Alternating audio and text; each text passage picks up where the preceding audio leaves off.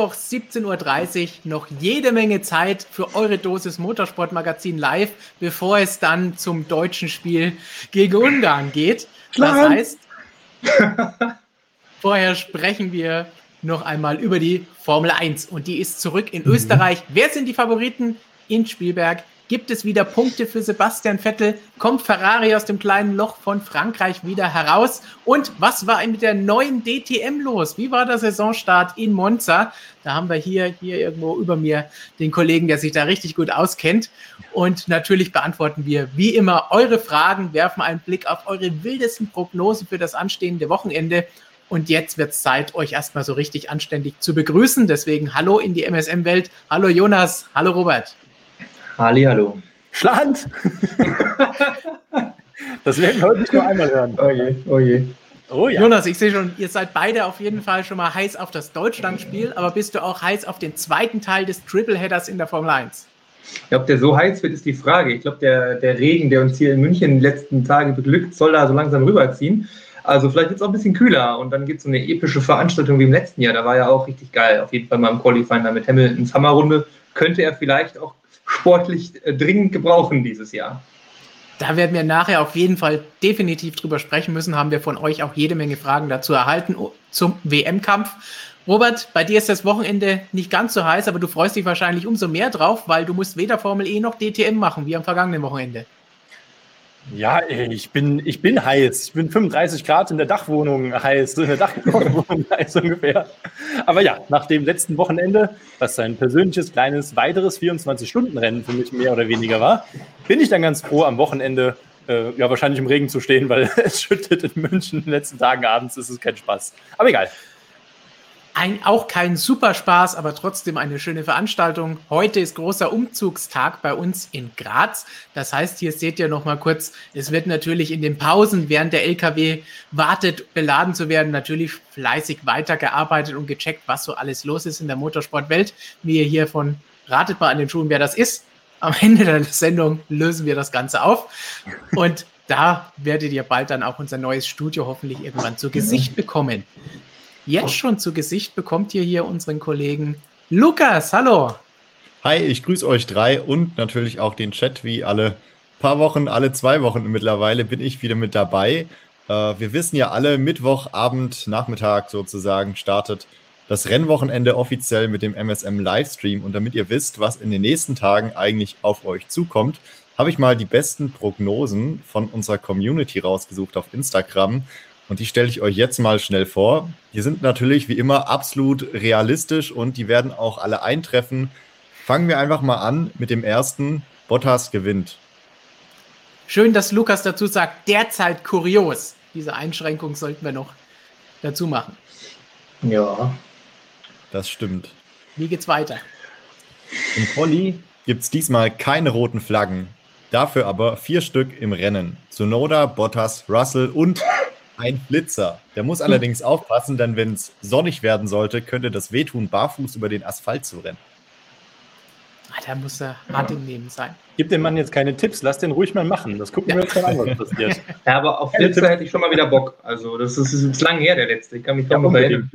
Also, Österreich wäre auch super dafür. Einfach so, so ein Oranje-Flitzer am liebsten.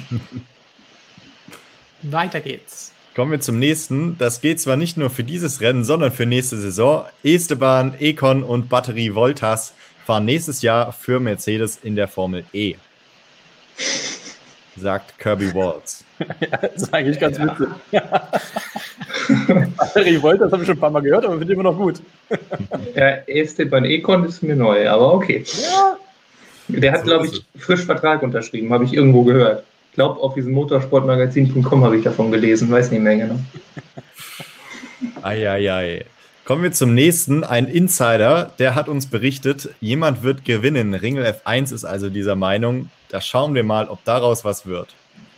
Wenn es ja. Wasserflaschen gibt, könnte es gefährlich werden. Robert hat also seine Erfahrungen aus der DTM, aber ansonsten ja. in der Formel 1 gibt es meistens einen Gewinner. Dann kommen wir zur Wettervorhersage für das Wochenende. Die bringt uns der John Ton 03. Es regnet, aber nur in Rechtskurven, weshalb sich Mercedes dafür entscheidet, links Inters aufzuziehen. Nicht erlaubt, aber eine schöne Idee. Klingt nach einer schönen Disqualifikation, ja. Ich gehe davon ja, aus, und zu guter Letzt dann wieder falsche Reifen aufziehen wird. Der kriegt dann nur Slicks. Slick.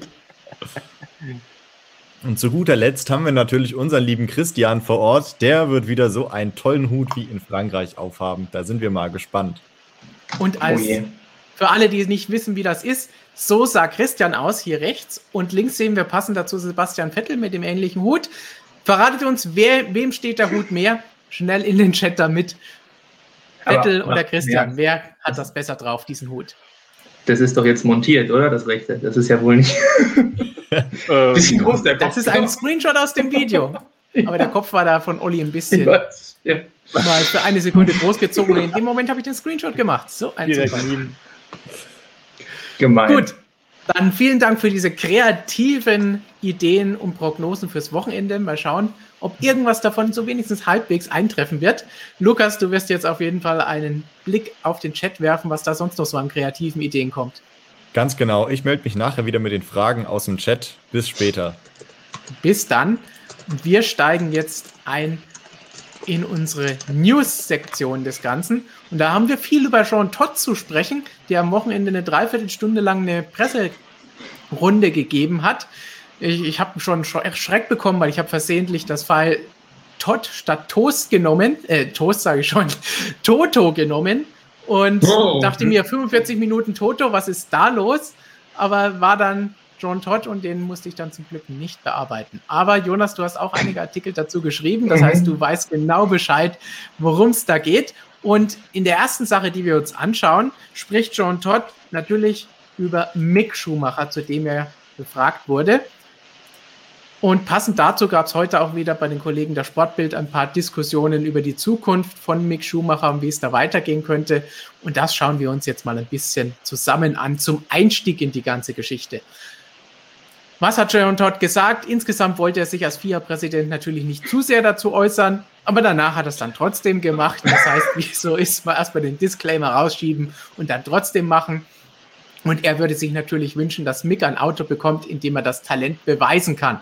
Und dazu gibt es jetzt diese Diskussion, ob er denn, obwohl er eigentlich für zwei Jahre bei Haas bestätigt ist, nicht nächstes Jahr doch schon im Alpha sitzen könnte. Und das wäre für Jonas traurige Nachrichten, wenn er dort Kimi ersetzen würde todtraurige Nachrichten, ja. Ja, aber es wäre wahrscheinlich für mich der, ein guter Schritt, eine Verbesserung wahrscheinlich, aber wir wissen ja nicht, wie es nächstes Jahr wirklich sportlich aussehen wird, das Kräfteverhältnis. Also da kann auch mal ein Haas, was ja von allen Teams, glaube ich, oder weiß ich, will ich nicht sagen, aber zumindest in der Außendarstellung diese Saison am meisten abgeschrieben hat. Da wurde ja dann doch am wenigsten getan am Auto und wird überhaupt nicht mehr entwickelt. Ähm, so gesehen haben sie zumindest mal früh angefangen, sich für nächstes Jahr zu wappnen. Dann würde ich jetzt vielleicht nicht unbedingt da irgendwie das, das, äh, das Lager wechseln. Müssen wir natürlich mal schauen, wie es jetzt bei Haas auch teamintern weitergeht. Da war ja auch schon wieder am Wochenende einiges los mit Mick und Marzipin. Also eigentlich war gar nichts los, meiner Meinung nach, aber es wurde wieder viel rausgemacht. Ganz genau, das ist so dieses Dauerthema, das uns mittlerweile nach jedem Rennen begleitet. Immer wieder wird das ein bisschen hochgepauscht. Andererseits, Mick hat sich schon recht deutlich auch dazu geäußert, muss man auch sagen. Es gibt also durchaus einen Grund, warum ja. darüber gesprochen wurde. Und Mick hat da eindeutig diesmal auch gesagt und nicht irgendwie PR vorgeschoben oder sie den super netten Teamkollegen gegeben, sondern gesagt, hey, wir machen unser Ding, er kann sein Zeug machen, wenn er meint, dass das denn sein muss. Aber mhm. vielleicht muss ich auch nochmal mit dem Team darüber sprechen. Ja, fand ich jetzt an der Stelle irgendwie ein bisschen deplatziert, weil das Manöver ja. halt wirklich äh, völlig in Ordnung war. Also das muss er machen. Also dann kann er auch wirklich nur noch Kaffeefahrten machen, der, der gute Nikita. Also hat ja auch Norbert Haug zum Beispiel so gesehen, der ja in Baku noch sehr kritisch war. Da gab es ja auch alle möglichen Stimmen. Da war Haug ja noch ganz klar einer in dem Lager, der gesagt hat, das ging gar nicht da in Baku. Jetzt meinte Haug halt, war, ist dann jetzt halt der, der Racer wieder präsent. Das war völlig in Ordnung. Also von daher ähm, da bin ich auch voll dabei. Also das war in dem Fall, Baku war ich noch, konnte ich noch verstehen, irgendwie man gesagt hat, das war nicht in Ordnung, aber hier, das war jetzt völlig, also ja, bisschen too much. Also so die Äußerung. Ja. Robert, du hast ja Mick schon von Anfang seiner Karriere aus der Formel 4 heraus noch begleitet und ihn dort erlebt. Du warst jetzt die letzten Wochen, wenn wir immer wieder mal über ihn gesprochen haben, nicht mit dabei. Wie hast denn du seine Entwicklung erlebt und jetzt vor allen Dingen auch in der Formel 1 gesehen? Ah ja, also grundsätzlich hier, was der Todd halt sagt, äh, ist natürlich klar, dass er jedes Mal dazu befragt wird, denn er hat ja diesen engen Draht zur Familie Schumacher. Äh, die Frage ist auch berechtigt, das ist in Ordnung und er erzählt ja auch jedes Mal dazu was, muss man ja auch dazu sagen, er könnte ja auch die Klappe halten. Ähm, Mick hat sich ganz gut gemacht, also ähm, ja, dass mit dem Haas nichts zu reißen war, ich glaube, das wissen wir jetzt inzwischen alle. Q2-Einzug am Wochenende, habe ich es richtig mitbekommen? Ja. ja gut. Jawohl. Ein bisschen was mitgerichtet. muss man erst mal schaffen mit der Krücke. Toll. Ja. Ähm, interessant ist aber, neben dem Fahrerischen der Entwicklung, die er natürlich durchmacht, ist ja auch die persönliche Entwicklung, ähm, die er eben hier in der Formel 1 in der Königsklasse halt durchlebt und wo alle Augen auf ihn gerichtet sind. Und das finde ich sehr, sehr spannend. Und ich finde es aber auch spannend zu sehen, wie es weitergeht. Ich meine, mit Marzipin, klar, er hat natürlich äh, den, den, Erzfeind, zu dem er aufgebaut wird. das möchte ich halte ich für etwas übertrieben, aber so kommt es zumindest teilweise in gewissen Medien dann rüber. Aber dem muss man sich auch stellen, denn die Fragen danach äh, gehen natürlich mal weiter. Und äh, wir haben das gesehen, als er am Funk mal so ein bisschen, ich sag jetzt mal, ausgerastet ist zuletzt, ja. Ähm, das haben, ist eine neue Seite von Mick gewesen, die kannte, glaube ich, so noch niemand in dieser Schärfe, in dieser Direktheit. Und das sind auch Teile, die er in seiner Entwicklung durchmacht. Das ist ein sehr junger Mann. Und äh, ich finde es spannend zu beobachten. Also vor allem, da ist eine Entwicklung irgendwo sichtbar in meinen Augen. Es ist nicht, ja, der fährt halt immer äh, 17, 18, 19 und dann schafft er einmal im Jahr das Q2 und dann ist alles gut. Nee, da ist irgendwo, da passiert, da passiert sehr viel. Und das kannte man nicht immer ähm, bei Mick aus der Vergangenheit. Ich meine, ich habe ihn ja auch in der Formel 4, Formel 3 äh, sehr eng eben begleitet, äh, vor allem in diesen beiden Serien. Und es war immer so ein bisschen, ja, okay, er ist halt da, es passiert irgendwie nichts und am Ende passiert irgendetwas und er wird dann halt Meister im zweiten Jahr.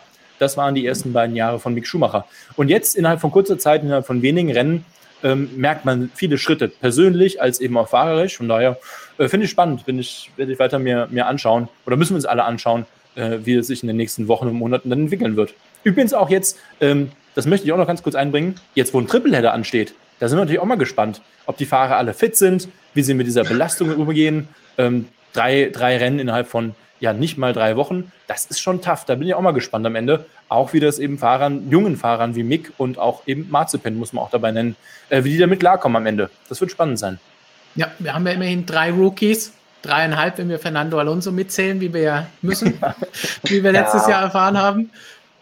Ja, und der Zunoda, der zählt da jetzt nicht. Der ist jetzt im Franz Toast äh, Drill Camp. Der ist fit. also kein Problem. Alles gut. Die letzten drei Wochen haben da schon für gereicht, um ihn super fit schon, zu machen. Ja. Dann vielleicht noch eine Frage von Alex passend zu diesem Komplex, wo ja die Frage war mit Alpha. Alex meint jetzt Eilert und Mick im Alpha. Giovinazzi ist ja auch nicht super. Meint ihr, dass die mit zwei, mit einem Rookie und einem nur ein Jahr erfahrenen Fahrer wagen würden? Wagen würden vielleicht, aber nein, ich widerspreche da dem zweiten Teil da oder der Aussage, die einzigen Aussage da mal entschieden. Also Giovinazzi ist schon äh, ja super, brauchen wir jetzt vielleicht auch nicht sagen, aber er ist auf jeden Fall auf dem aufsteigenden Ast. Äh, mittlerweile macht er echt einen guten Job da, also muss man sagen. Also das ja. ist gar, gar kein, der hat sich echt entwickelt. Der war ja lange raus aus der Formel 1. Das hat man am Anfang, also viele haben das immer vergessen und ihn dann ein bisschen sehr schlecht gemacht, finde ich. Ähm, der war lange raus, der ist so gut wie gar keine Rennen mehr auch gefahren, auch anderswo nicht. Ähm, das war schwierig, der war nur noch im Grunde im Simulator bei Ferrari. Ja, der ist jetzt da, also der ist, muss man ja so, so muss man ja so ehrlich sagen. Kimi hat es ja selbst äh, bei uns im Interview ähm, angesprochen, dass er da im Qualifying jetzt mal dieses Jahr ein bisschen nachlegen muss, dass von seiner Seite halt auch nicht so viel war. Kann man jetzt schauen, wenn er es besser macht, dann ist er vielleicht ungefähr wieder auf Augenhöhe, aber der Toni ist da eigentlich jetzt so auf, auf roher Pace, auf eine Runde vorne, muss man ganz klar sagen. Ähm, von daher, und man merkt auch so, also, oder man hört so von, von sauber Alpha-Kreisen so, dass ja, der jetzt da auch im Team mehr angekommen ist und man, man jetzt dann doch mal gemerkt hat, es waren ja immer diese Unfälle da im Spa, die es da gab, dann war man noch nicht so sicher, aber er macht sich halt da jetzt so ein bisschen und hat sich da jetzt echt gut integriert. Von daher glaube ich nicht, dass da Giovinazzi jetzt so schnell abgesägt wird und dann schon gar nicht mit einer Kombination Schumacher-Eilert, wenn man dann wirklich ja auch noch zwei hat, die auch schon mal Rivalen, die haben ja auch schon so eine kleine Vergangenheit, sage ich mal, äh, aus Formel 2 Zeiten da die Konkurrenz. Ich glaube nicht, dass das passieren wird und es wird auch für keinen Sinn machen. Warum sollte Haas jetzt den, den, Schumacher wieder abgeben? Die haben jetzt ja sich groß da letztes Jahr angekündigt, mit Marzipin Schumacher jetzt zwei Rookies aufzubauen, Übergangsjahr. Also das passt auch alles nicht zusammen. Die Ferrari-Bande zu Haas sind auch ähm, zuletzt besonders eng jetzt in diesem Zuge eben nochmal geknüpft worden. Also eigentlich gibt es dann auch von keiner Seite aus irgendwie jetzt einen großen Grund, äh, von Ferrari nicht, von Schumacher nicht. Haas Perspektive sieht, würde ich sagen, nicht schlechter aus für nächstes Jahr als bei Sauber. Von daher, ja, macht es für mich keinen Sinn. Also Alpha kann gucken, vielleicht, wenn der Raikön aufhört, ob sie dann den, den Eilert daneben den, ähm, den Giovinazzi setzen. Irgendwie sowas könnte ich mir vorstellen. Aber der Mick äh, bleibt, wo er ist. Und was Kimi im Interview dir verraten hat über seine Zukunft, das könnt ihr natürlich in der neuen Ausgabe des Motorsportmagazins lesen. Hier seht ihr den Aufmacher des Interviews. Langes Gespräch für Kimi Räikkönen-Verhältnisse. Und wie ihr an dieses Heft kommt, verrat ihr in der Beschreibung, denn da findet ihr den Link dazu. Und wir kommen zum nächsten Thema, zu dem Jean Todt befragt wurde. Und jetzt kommen wir, nachdem wir eben die sportliche Seite hatten, etwas zu den sportpolitischen Themen oh. und zum Rennkalender. Denn da haben ja, wir ja. dieses Jahr auch noch ein Neuling im Kalender stehen gegen Rennsaisonende. Fahren wir zum ersten Mal in Saudi-Arabien auf einem Stadtkurs. Jonas, wir sehen hier schon, mhm. du hast den Artikel geschrieben dazu. Jean Todt wurde natürlich dazu befragt, wie kann man eigentlich in Saudi-Arabien fahren, wo es ja durchaus Diskussionen gibt um die Menschenrechte und das zu Recht und wie die Formel 1 allgemein mit Sponsoren aus diesen Ländern umgeht, wie sie auch in anderen umstrittenen Ländern fahren kann, wie Bahrain, wie Russland, wie China. Das heißt, was sagt Jean Todt dazu? Jean Todt sagt sehr, sehr viel dazu. Er, er holt immer sehr gerne aus, muss man grundsätzlich sagen. Also da ist, er ist schon ein Meister darin, von, vom Stöckchen auf Sölzchen zu kommen, oder wie heißt das? Keine Ahnung. Also es ist schon interessant. Also er fing irgendwo bei Schumacher in Kerpen an, glaube ich, innerhalb einer Antwort mal, kam dann auf Saudi-Arabien und dann war er auf einmal in Myanmar und dann war er auch noch in Ruanda. Also drei Kontinente quer durch die Welt und ja, also sehr interessant. Nein, aber Jean Todt, ähm, ja, es ging wirklich konkret um Saudi-Arabien, eben diesen Punkt. Und er meinte eben, äh, er ist da ja als FIA-Präsident, ist er jetzt auch in der ganzen, Jean Todt wissen wir ja alle, ist für Straßenverkehrssicherheit, die FIA da ja generell, äh, ist er sehr hinterher. Ähm, und ist da eben auch in den Vereinten Nationen ähm, engagiert. Und da hält er eben Rücksprache mit ganz vielen, äh, hat er da im Artikel alles aufgezählt, die ganzen Namen, mit denen er da eben in Kontakt steht und mit denen er sich da berät. Das sind auch Experten oder ehemalige Minister oder Beauftragte für eben Menschenrechte. Und da meinte er eben, ist so der, der äh, Tenor, den er da so hört, von allen, mit denen er sich austauscht, auch zum Beispiel mit, mit Thomas Bach tauscht er sich aus, ähm, äh, dem äh, na, äh, internationalen, äh, genau, richtig.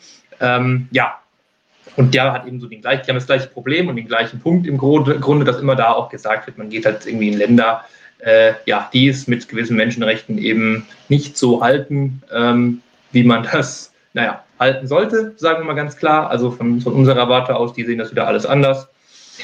Ja, aber da sei eben der Tenor, es ist am Ende Sport und Sport und Politik soll nicht vermischt werden. Das ist so dieses klassische irgendwie Totschlagargument, sage ich mal, was immer kommt. Einerseits das, ja, aber andererseits sagt er eben auch, ähm, das war dann jetzt aber eher so mein, seine persönliche Meinung dann dazu, dass es ja auch, wenn man eben in solche Länder geht, es den Kritikern dieser Menschenrechte eben überhaupt auch erstmal eine Plattform gibt. Dass jetzt die, die Menschenrechte irgendwie in, in Saudi-Arabien oder Bahrain, die wir da alle genannt haben gerade, dass es hier und da diese Probleme gibt. Im, ja, es überrascht jetzt keinen, wenn ich es jetzt sage, ne? aber präsent irgendwie mal in der, in der Berichterstattung ist sowas, muss man ja dann auch sagen, ähm, echt wirklich, wenn irgendwelche Events vergeben werden. Fußball-Weltmeisterschaft nächstes Jahr Katar ist ein ganz großes Beispiel. Also in dem Zuge über diese Sportschiene hat man ja wirklich auch einen Fokus gelenkt darauf. da bin ich schon so ein bisschen bei Todd. Demgegenüber steht dann natürlich dieser Vorwurf des Sportwashings, dass eben diese ja, Länder oder Königreiche dann da versuchen wollen, ähm, durch eben diese Sportveranstaltungen nach außen hin sich so toll zu geben und zu zeigen, wie weltoffen sie doch sind. Was dann da hinter den Kulissen wirklich dran ist, ähm, ja, da darf man dann große Zweifel haben. Da gibt es genug Sportreportagen über die Zustände da in Katar. Da kann dann der Kaiser sagen, was er will. Er hat noch keinen Sklaven in Katar gesehen oder wie du siehst. Also, ja, Short hat sehr weit ausgeholt und zum Teil bin ich dahinter, aber es ist halt immer so ein, ja, es ist immer so ein großer Widerspruch, auch auf Formel 1 Seiten. Auf der einen Seite habe ich meine, meine We Race S1 Strategie mit meinen drei Säulen und kämpfe gegen Rassismus und für Gleichberechtigung. Und auf der anderen Seite habe ich als Hauptsponsor den größten Ölkonzern der Welt, Saudi Aramco, äh, der eben auch äh, aus Saudi-Arabien kommt. Also das ist halt alles so Sachen, naja, man, man hat so ein bisschen das Gefühl, man wird in, man versucht irgendwie immer mit den äh, auf, die, auf die eine Seite der Waagschale so die guten Taten irgendwie zu legen, um dann irgendwie das Negative auf der anderen Waagschale, was kommerziell getrieben ist, weil diese Länder halt da dumm und dämlich sich bezahlen und der Formel 1 da, ja, gut, äh, viel dafür anbieten, dass sie dort fährt. Ähm, dass da wird dann halt so irgendwie so ein, so, das Gefühl habe ich immer, dass einfach so ein, so ein Abwägungsspiel ist, dass man halt irgendwie sich das dann auf der einen Seite mit dann gewissen Initiativen auch ein bisschen erkauft. Dass man das machen muss, ist in der heutigen Zeit sowieso klar. Ich meine, letztes Jahr wurde da ja ganz, ganz viel angestoßen. Äh, eigentlich, glaube ich, fast zum Großteil über Lewis Hamilton. Ohne den wäre ich, wär ich gespannt. Man wird es nie erfahren, was dann passiert wäre, auch ohne so, einen, so eine treibende Kraft da wirklich an der, an der vordersten Front, der da wirklich nach außen ja im Grunde, muss man sagen, international ganz klar das Aushängeschild der PR ist. Braucht man sich nur die, die Followerzahlen mal anschauen, auch der Kanäle, da ist ein Hamilton teilweise vor ganzen Rennserien oder, oder Sportarten. Also haben wir mal irgendwann noch eine Auswertung zu gemacht. Ich trifft in einem minatschen Monolog ab, merke ich gerade. Dann wechseln wir den Monolog zu Robert, denn das ist natürlich ein Thema, das auch viele deine Rennserien, gerade mit der Formel E, hast du damit ja. recht viel zu tun gehabt in dieser Richtung. Ja, ich wollte gerade sagen, das habe ich alles schon hinter mir. Ich war ja schon in Saudi-Arabien vor äh, Ende 2018, als damals die Formel E dort äh, das erste von ihren zehn Rennen ausgetragen hat. Die haben direkt einen zehn-Jahres-Vertrag abgeschlossen mit Saudi-Arabien und der Herr Agag, der Formel E-Gründer, ähm, der ist ja auch schon mit seiner neuen Rennserie, mit dieser Extreme E, ist er auch schon in Saudi-Arabien gefahren. Ja, der Mann ist Geschäftsmann, der guckt im Zweifel halt eben auf die Kohle und die ist in Saudi-Arabien, wissen wir, noch reichlich vorhanden. Es ist ein schwieriges Thema. Also da müssen wir eigentlich jetzt Tage und Wochen drüber diskutieren und ich glaube, am Ende würden wir zu dem Schluss kommen, dass es keine gute Antwort gibt. Die Antwort wir fahren nicht in diesen, Zitat, Schurkenstaaten, lasse ich jetzt auch nicht gelten. Das ist mir zu einfach gedacht. Es ist gut, dass diese Debatte immer wieder aufkommt. Die haben wir ganz aktuell hier in München. Ich müsste so ein bisschen weiter nach Norden schauen, Jonas glaube ich auch. Und dann wissen wir, was da heute Abend nicht in Regenbogenfarben leuchten wird. Ich glaube, da müssen wir jetzt auch nicht mehr drauf eingehen. Auch das spielt da irgendwo mit rein. Es ist nämlich immer Sport und Politik, wo es bei schwierigen Themen auf einmal gesagt wird, naja, aber Sport und Politik, die wollen wir nicht vermischen. Aber dann geht es auch darum, dass man wieder sagt, ja, Moment, aber wir bringen ja auch den Sport in das Land. Und ich denke, Moment, aber das ist ja ein Widerspruch in sich. Das hat Jonas gerade schon ausführlich gesagt. Was soll man dazu sagen? Soll man jetzt sagen, okay, wir werden niemals in äh, China, Russland, Saudi-Arabien, ähm, äh, ach, so, ich nehme jetzt nur die drei Länder raus, äh, niemals da Sport machen. Die werden wir abkapseln vom Rest der Welt, weil da keine guten äh, Situationen für die Menschen sind. Also da werden Menschenrechte ganz klar verletzt. Ähm, das kann auch nicht das Ziel sein. Es ist ein bisschen einfach auch hier ausgedrückt zu sagen, ja, aber wir gehen ja dahin und äh, wir, wir machen ja darauf aufmerksam. Dann muss man aber genauso sagen, es ist nicht Aufgabe des Sports, wenn man das so sieht, darauf aufmerksam zu machen. Das ist Aufgabe von Journalisten und die haben da nichts mit Sport zu tun, das ist eher Wirtschaft und Politik.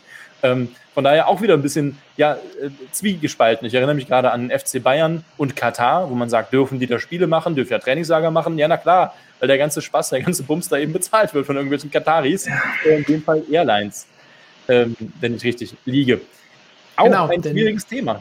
Und was soll man machen? Okay, es komplett ignorieren geht nicht. Es gibt immer einen Wandel in der Welt. Ähm, man muss drüber sprechen, man muss sehr offen und sehr kritisch drüber sprechen. Also ich denke, wer in der heutigen Zeit ankommt und sagt, ach komm, ist doch gar nicht so schlimm eigentlich, das funktioniert nicht mehr. Ich glaube, da hat es so einen kleinen Wandel im Diskurs gegeben, um jetzt mal ein bisschen vom Motorsport hier ganz kurz wegzukommen.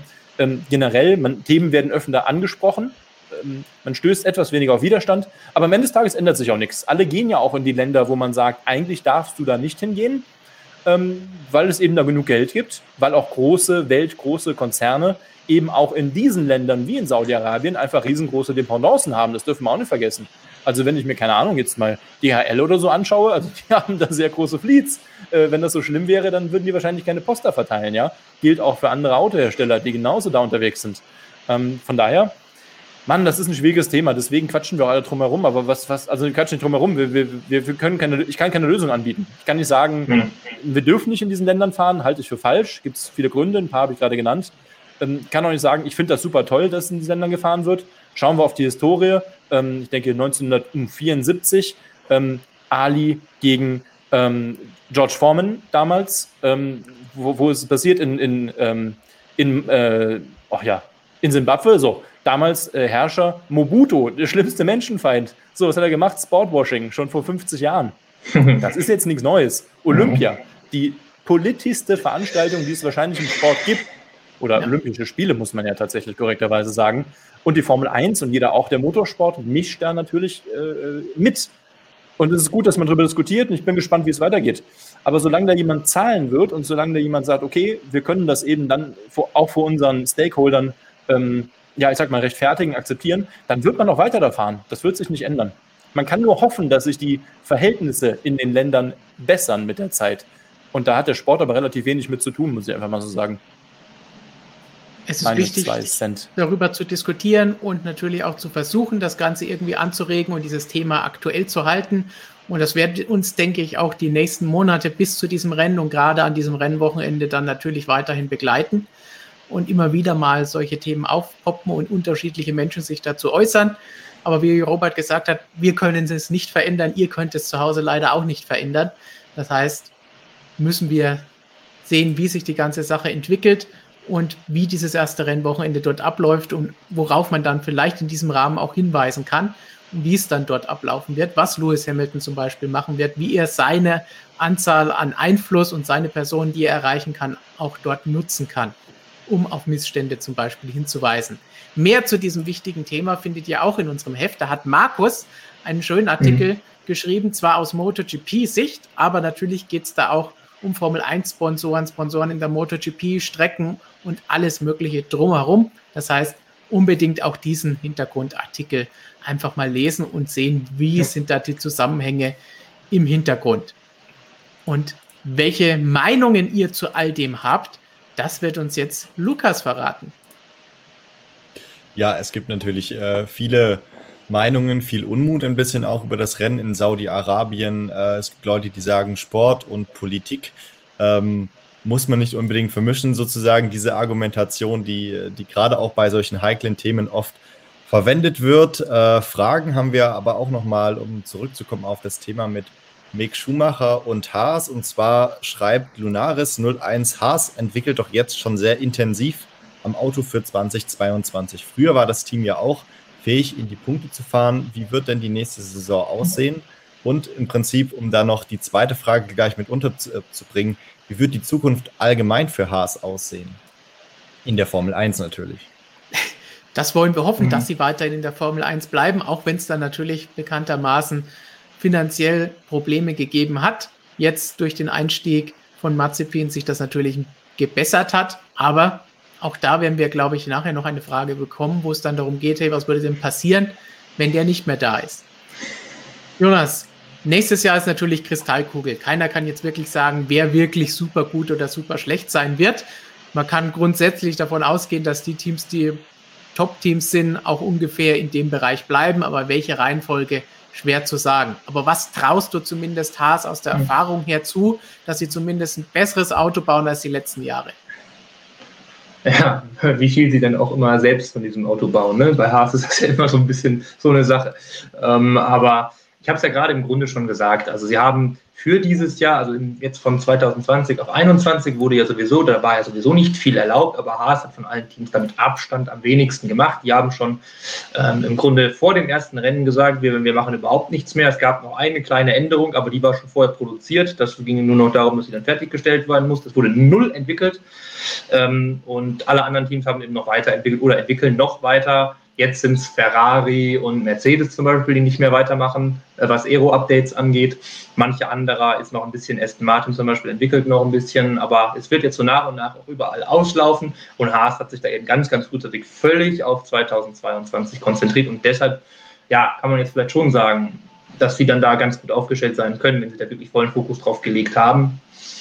Andererseits, wie gesagt, durch diese Kooperation, dann kommen dann Teile von Ferrari, dann frage ich mich dann schon, gut, das, das, diese Listed Parts muss Haas natürlich alle selbst machen, den Kern des Autos, aber inwiefern, wie weit sie dann wirklich damit kommen, ohne eben zu wissen, was kommt jetzt dann von, von Zukaufteilen eben, frage ich mich dann schon, wie, wie grundständig man das dann, dann wirklich und wie fertig denken äh, man das kann alles. Also, aber ja, Haas hat aus dem Stand damals stark angefangen. Die haben schon was geschafft. Also Mazepin Schumacher werden dann im zweiten Jahr ähm, auf jeden Fall einen Sprung machen, kennen dann alle Strecken soweit, sind dann keine Rookies mehr. Das bringt alleine schon immer mal ein bisschen.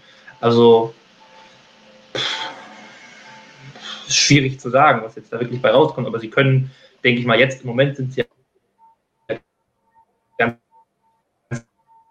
klar, es ist irgendwie möglich, dass man dann irgendwie wieder sich Richtung Mittelfeld orientieren kann. MSC Matika hat dazu auch gefragt, wird Haas von Ferrari profitieren? Das hast du eben damit gemeint, als du gesagt hast, wie viel sie denn eigentlich selbst von dem Auto bauen, denn so viel wie möglich ist, kaufen genau. sie natürlich von Ferrari zu und bekommen ja. sie und davon profitieren sie ganz klar. Ja, und Power Unit seitig muss man ja auch schon sagen, dieses Jahr gab es dann ja auch wieder da einen klaren Schritt nach vorne nach diesem nach dieser Möhre, sage ich mal, die ist da letztes Jahr, da, da, macht ja keiner mehr ein Geheimnis raus, auch von Ferrari-Seiten nicht. Äh, das gab ja schon einen guten Schritt und das wird dann im nächsten Jahr, denke ich, dann sich dann doch nochmal noch mal weiter angleichen, also nachdem dann da auch wieder mehr möglich ist. Also ähm, ja, wird powerseitig auch noch ein kleiner Sprung kommen. Von daher sollte, muss es eigentlich nach vorne gehen. Lukas, gibt es noch Meinungen oder eine Frage? Ansonsten gehen wir weiter. Ja, wir haben ja jetzt die Frage von Lunaris01 beantwortet. Er hat jetzt selber auch im Chat geschrieben, was er sagen möchte ist, wir müssen abwarten. Und ich denke, damit bringt es das Ganze auf den Punkt. Wir machen weiter mit unserem aller Liebling, würde ich sagen. Und the stage is yours. ja, muss man abwarten, ganz klar. Da muss man abwarten. Das Gute ist, wir haben das jetzt nicht gesagt. Das heißt, das zählt nicht für unsere Bingo-Karte. Ja, korrekt. So, Luca schaut natürlich weiterhin auf den Chat, was los ist, was ihr an Fragen und Meinungen habt. Und wir gehen jetzt weiter zum nächsten Thema. Und da geht es jetzt um Sebastian Vettel. Richtig gut in Fahrt nach den letzten Rennen, dreimal in Folge in die Punkte gefahren. Wir alle wissen natürlich in Baku auf dem Podium gestanden als Zweiter. Da läuft es richtig gut. Vettel ist mit dem Auto jetzt ein bisschen besser auf Du und Du und kommt entsprechend auch weiter nach vorne. Und da haben wir von Nick Teufel die Frage mhm. bekommen, geht Vettels Punkteserie jetzt am kommenden Wochenende beim großen Preis der Steiermark ins Spielberg weiter? Was glauben wir, wie gut kann der Aston Martin auf dem Red Bull Ring sein? Jonas lacht schon. Ich lache nur über Kommentare der Zuschauer gerade. okay. Ähm, ja, ich glaube schon. Also der Aston Martin war ja in Baku und in Monaco so gut. Also auf jeden Fall besser als vorher und auch besser jetzt als zuletzt ein bisschen. Da gibt es enge Kurven, so, also kurze Kurven auch, wenn man so will, also kurze Radien. Äh, das war in Frankreich halt ein bisschen anders und damit kommt der Esten nicht so gut zurecht. Deshalb glaube ich, in Spielberg ist das wieder so ein bisschen anders. Da Kurve 1, Kurve 2 vor allem dann da oder auch da im mittleren Sektor. Gut, viele Kurven gibt es in Spielberg eh nicht, aber das hilft dem Auto. Also ähm, ja, die Kurvendiskussion haben wir schon durchgesprochen, ne, Stefan? Das war schon wieder Fun-Fact-artig nahezu. Warum zehn Kurven eigentlich sieben sind oder wie irgendwie so. Und was wirklich als Kurve gilt. ja, genau. Die ominöse Kurve 2. Das ist immer noch meine Lieblingskurve eigentlich im gesamten Kalender, muss man sagen. Also, das ist der größte Witz der Welt. ja. Also wirklich zwischen Kurve 1 und Remus oben kennt ja jeder da die Spitzkehre im Grunde. Dieser leichte Bogen, der wird offiziell als Kurve gewertet. Man glaubt es kaum mehr. Ja, aber ich glaube, also diese Serie, die Punkteserie, wenn man sie so nennen will, nach dreimal in Folge jetzt, die kann halten. Also es ist schon möglich. Qualifying ist nicht so die Stärke, muss man mittlerweile sagen, aber ähm, hier in der Story, die jetzt hier gerade auf dem Bildschirm ist, da geht es natürlich um die guten Vorwürfe wegen angeblich illegaler Reifendrücke oder, naja, zumindest Startreifendrücke mussten eh gestimmt haben. Die werden ja kontrolliert, dass man dann während des Rennens eben da, äh, ja, dann nicht mehr im legalen Bereich oder im eigentlich vorgesehenen, legal ist es ja, weil es nicht kontrolliert wird, also im eigentlich nicht vorgesehenen Bereich, sage ich mal, den Pirelli da erwartet, deshalb dann so die Schäden da entstanden sein sollen, eben in Baku. Ja, dem hat jetzt man eben widersprochen weil man eben nach wie vor auch mit den verschärften Kontrollen jetzt ein gutes Reifenmanagement auch gezeigt hat. Vettel, Stroll sind beide in, ähm, in Frankreich jetzt die längsten Stints von allen gefahren. Also Vettel den längsten, Stroll den zweitlängsten. Man muss natürlich auch noch dazu sagen, die sind auch beide mit hartlos gefahren und das haben sonst nur vier andere gemacht. Also hatten sie da schon bis auf vier Ausnahmen eben auch die besten Karten, so lange zu fahren. Das darf man dann auch nicht vergessen. Aber Red Bull hat eigentlich im Groben das Gleiche gesagt wie jetzt hier Ottmar Safnauer. Also die, da kommt dann noch diese ganze Flügeldebatte dazu, die ja ab Frankreich auch dann ähm, stärker begrenzt war. Also da gab es ja auch diese neuen Tests, dass der Flügel sich dann nicht mehr so verbiegt. Wie viel das dann gebracht hat, ist dann mal dahingestellt. Aber naja, Red Bull hat sich da auf jeden Fall kein Bein gebrochen durch diese neuen Regeln. Die waren, naja, eher sogar besser, kann man fast sagen. Gerade in Frankreich, wo Mercedes so eine gute Bilanz hatte zuvor. Ja, und Aston Martin eben. Ja, also Strecken, die, die Strecke, glaube ich, ist ganz okay. Ähm, Spielberg, das könnte ganz gut funktionieren. Vettel, Spielberg, wenn ich mich jetzt mal grob zurückerinnere, das war jetzt in dieser furchtbaren Ferrari-Saison letztes Jahr auch gar nicht mal so dramatisch unbedingt immer hat, glaube ich, sogar einen Punkt gemacht. Einmal hat Leclerc ihn abgeräumt, genau. genau. Also, ja, halte ich, für, halte ich auf jeden Fall für möglich, äh, dass da die, die Serie hält. MSC Matika sagt auch, Vettel und Aston Martin haben die Konstanz ja. gefunden und das Auto und das Reifenmanagement ist sehr gut. Nachdem es am Anfang der Saison ja Schwierigkeiten da noch gegeben hat und auch große Beschwerden vom Team ausgegangen sind, was die neuen Regeln anging, hat sich ah, am Ende vielleicht doch das bewahrheitet, was Christian auch in unserem Magazinartikel geschrieben hat, es gibt eigentlich keine Anzeichen dafür, dass es unbedingt die Regeländerungen waren, die Mercedes und Aston Martin am Saisonanfang eingebremst haben. Vielleicht sehen wir das aktuell, denn bei beiden läuft es ja jetzt nicht so schlecht. Zumindest auf ja. normalen, permanenten ja. Rennstrecken. Robert, für dich vielleicht eine andere Frage zu diesem Vettel-Komplex. Und zwar kommt die von Leon, der sagt, kommt Vettel besser mit dem Bolid zurecht als Stroll. Das heißt, dass er besser mit dem Auto zurechtkommt als zu Saisonbeginn, das ist definitiv erwiesen. Aber wie siehst du das Duell zwischen den beiden? Ja, da sehe ich mit dem Blick auf die Gesamtwertung die zeigt für mich Vettel dreimal so viele Punkte wie äh, Stroll. Also das ist die Antwort, die im Motorsport gilt. Ist jetzt ein bisschen platt und ich weiß, ihr wollt euch jetzt die große Analyse, die kann dann Jonas geben, aber Fakt ist halt, 30 Punkte zu 10 Punkte, korrigiert mich, wenn es falsch ist, aber ich glaube, das passt.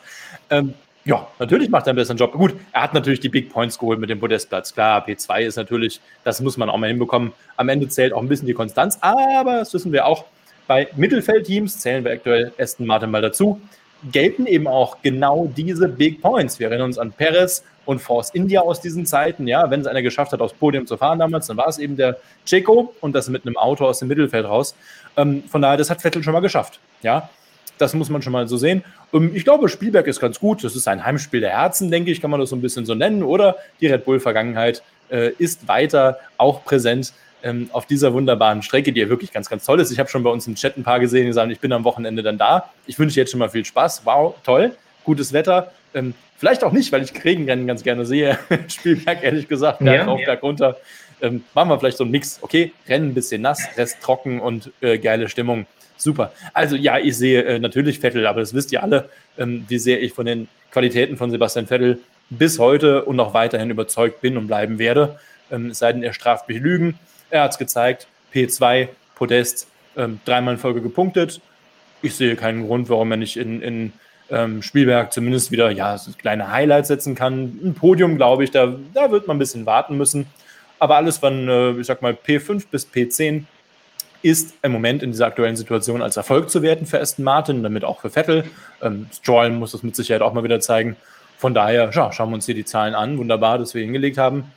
Also, das ist doch alles äh, ja gut, die Durchschnittsplatzierung, muss man sagen, ist äh, Sebastian ein paar Prozentpunkte oder 0,10 Prozentpunkte äh, schlechter, aber das interessiert am Ende des Tages auch keinen, denn was interessiert, steht da zwei Dinger weiter unten und das heißt 30 zu 10. Von daher schauen wir mal, dass es dann so weitergeht aus deutscher Sicht. Ganz genau, darauf freuen wir uns. Und vielleicht zum Abschluss des Vettel-Komplexes, bevor wir zur allgemeinen Vorschau auf den großen Preis der Steiermark jetzt noch gleich zu sprechen kommen, noch eine Frage von Hunter Killer. Und da geht es darum, wenn jetzt alle so viel über Bottas und Russell einen Tausch reden, wäre es möglich, dass Mercedes statt Bottas mit Russell zu tauschen Vettel von Aston Martin holt. Denn er meint, das wäre ja gut, wenn Bottas dann nicht zu Williams, sondern Aston Martin müsste und Toto Wolf und Lawrence Stroll sind ja eh gute Buddies. Oder ist das aus seiner Sicht zu sehr durch die Ultra-Vettel-Fanbrille geschaut. Und ich fürchte, da müssen wir ganz klar sagen, ja, das ist die Vettel-Fanbrille. Ja, das macht gar keinen Sinn, weil wo ist denn dann der Russell? Also der, der muss ja zu Mercedes kommen, darum geht es ja. Also äh, man will ja den Bottas gar nicht großartig loswerden, man will ja eher den Russell da haben. Das ist ja eigentlich eher der Punkt. Ne? Also von daher, nee. Und damit Vielleicht kommt Vettel eh gleich nochmal wieder vor bei unserer Vorschau. Müssen wir jetzt natürlich drüber sprechen, was ist los am kommenden Wochenende. Eben haben wir gesagt, Aston Martin und Vettel trauen wir zu, dass sie diesen Trend zumindest weiterhin aufrechterhalten und zumindest für mhm. Punkte gut sind, damit es nochmal ähnlich gut wird wie in Baku. Muss schon ein bisschen mehr passieren, da braucht es auch ein bisschen äußere Einflüsse. Aber Jonas hat gesagt, vielleicht regnet es ja. Dann könnte mhm. da ja durchaus auch in die Richtung was drin sein. Die einfachste. Wir haben, ja zwei, ähm, wir haben ja zwei Wochenenden. Also wir haben schon gesagt, also eigentlich wäre es ja cool, wenn es jetzt eins regnet und eins trocken ist. Also dann hat man ja. ein bisschen, hat man im Grunde ja zwei verschiedene Strecken dann doch wieder. das wäre schön. Ja. Fangen wir mit der einfachen Frage von Manuel B. an. Wer kann diese beiden Rennen gewinnen? Red Bull oder Mercedes? Und welchem Team liegt diese Strecke? Wenn es nach Toto Wolf geht, liegt ihnen so gut wie keine Strecke, denn die anderen sind immer der Favorit und alles sind Angststrecken. Auch wenn er jetzt schon sagt, okay, Österreich haben wir so ein bisschen eine ambivalente Vergangenheit. Ja, letzte Rennen gewonnen und auch die letzten zwei mhm. Male gut unterwegs gewesen. Aber davor gab es auch zwei Jahre, wo eben Red Bull zweimal abgeräumt hat.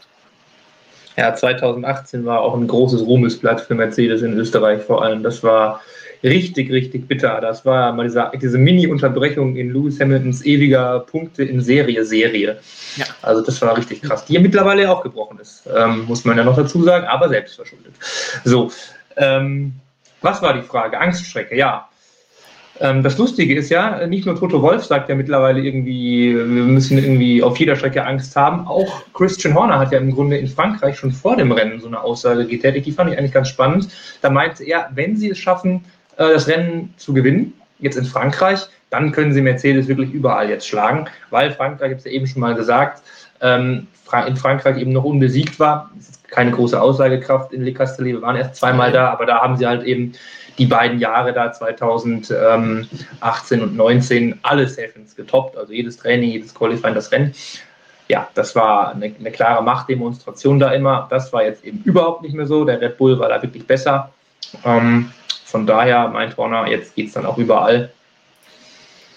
Ich finde schon tatsächlich, ich finde es echt erstaunlich, ähm, gerade nach, nach Spanien. Ich habe echt gedacht, dass es so ein bisschen ähm, in, in Frankreich jetzt so ein bisschen in die gleiche Richtung geht, weil da gab es schon eigentlich so viele Parallelen, dass dann, in Spanien war ja der Mercedes unterm Strich, wenn man dann ehrlich ist im Rennen, das haben wir ja gesehen an der, an der ähm, Aufholjagd von Hamilton, wie viel besser da das Reifenmanagement war. Absolut erstaunlich. Also für mich, dass es jetzt fast nicht ganz in die andere Richtung ausgeschlagen ist, aber so ein bisschen halt in die andere Richtung gegangen ist. Das war schon krass. Also.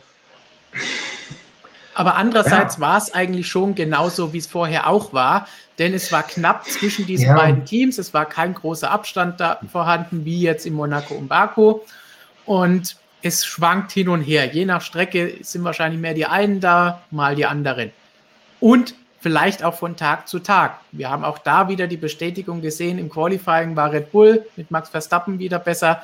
Im Rennen ist Mercedes dann wieder rangekommen, hat dann allerdings die Streckenverhältnisse und die Reifensituation falsch eingeschätzt und dann bei der Strategie eben ein bisschen daneben gelangt.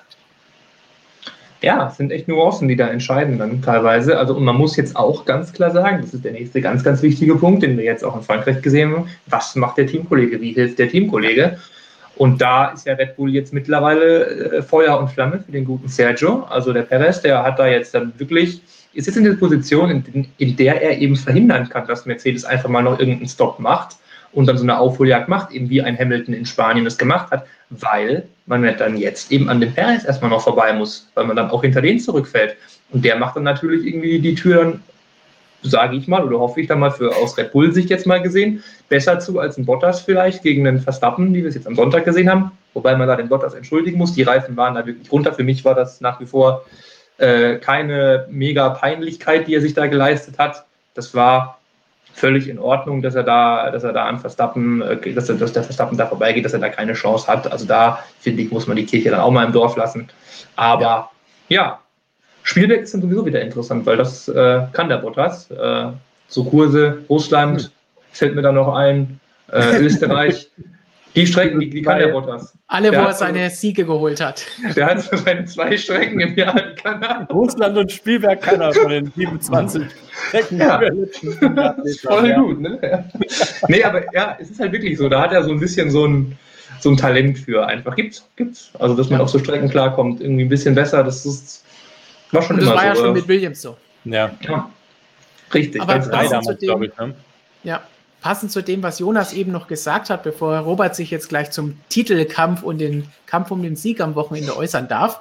Ähm, Jonas, du hast eben angesprochen, Paris wird da jetzt auch eine Rolle mehr spielen. Wir haben es ja schon am letzten Wochenende gesehen, was für eine Rolle er spielen kann.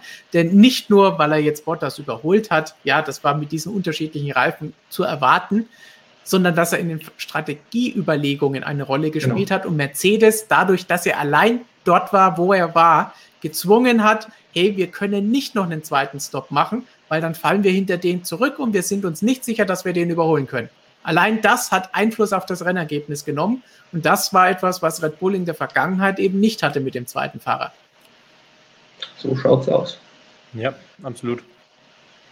Ja, das ist spannend. Das wird natürlich auch jetzt immer spannender, dass jetzt gerade vor der Perez halt eben auch noch weiter nach vorne kommt. Dann dieses, diese Tragödie um Walter Bottas, die sich immer mehr abhaltet, nachdem er jetzt schon raus war und dann wieder dabei und dann schauen wir weiter und in Spielberg, dann fragen wir wieder, wie sieht es denn aus? Und ja, bin gespannt, wie er damit umgeht. Also zuletzt, muss ich sagen, habe ich das Gefühl gehabt, auch so der, der Druck auf ihn, auch der mediale Druck, der von Fans in der Öffentlichkeit, der wurde immer stärker, immer mehr.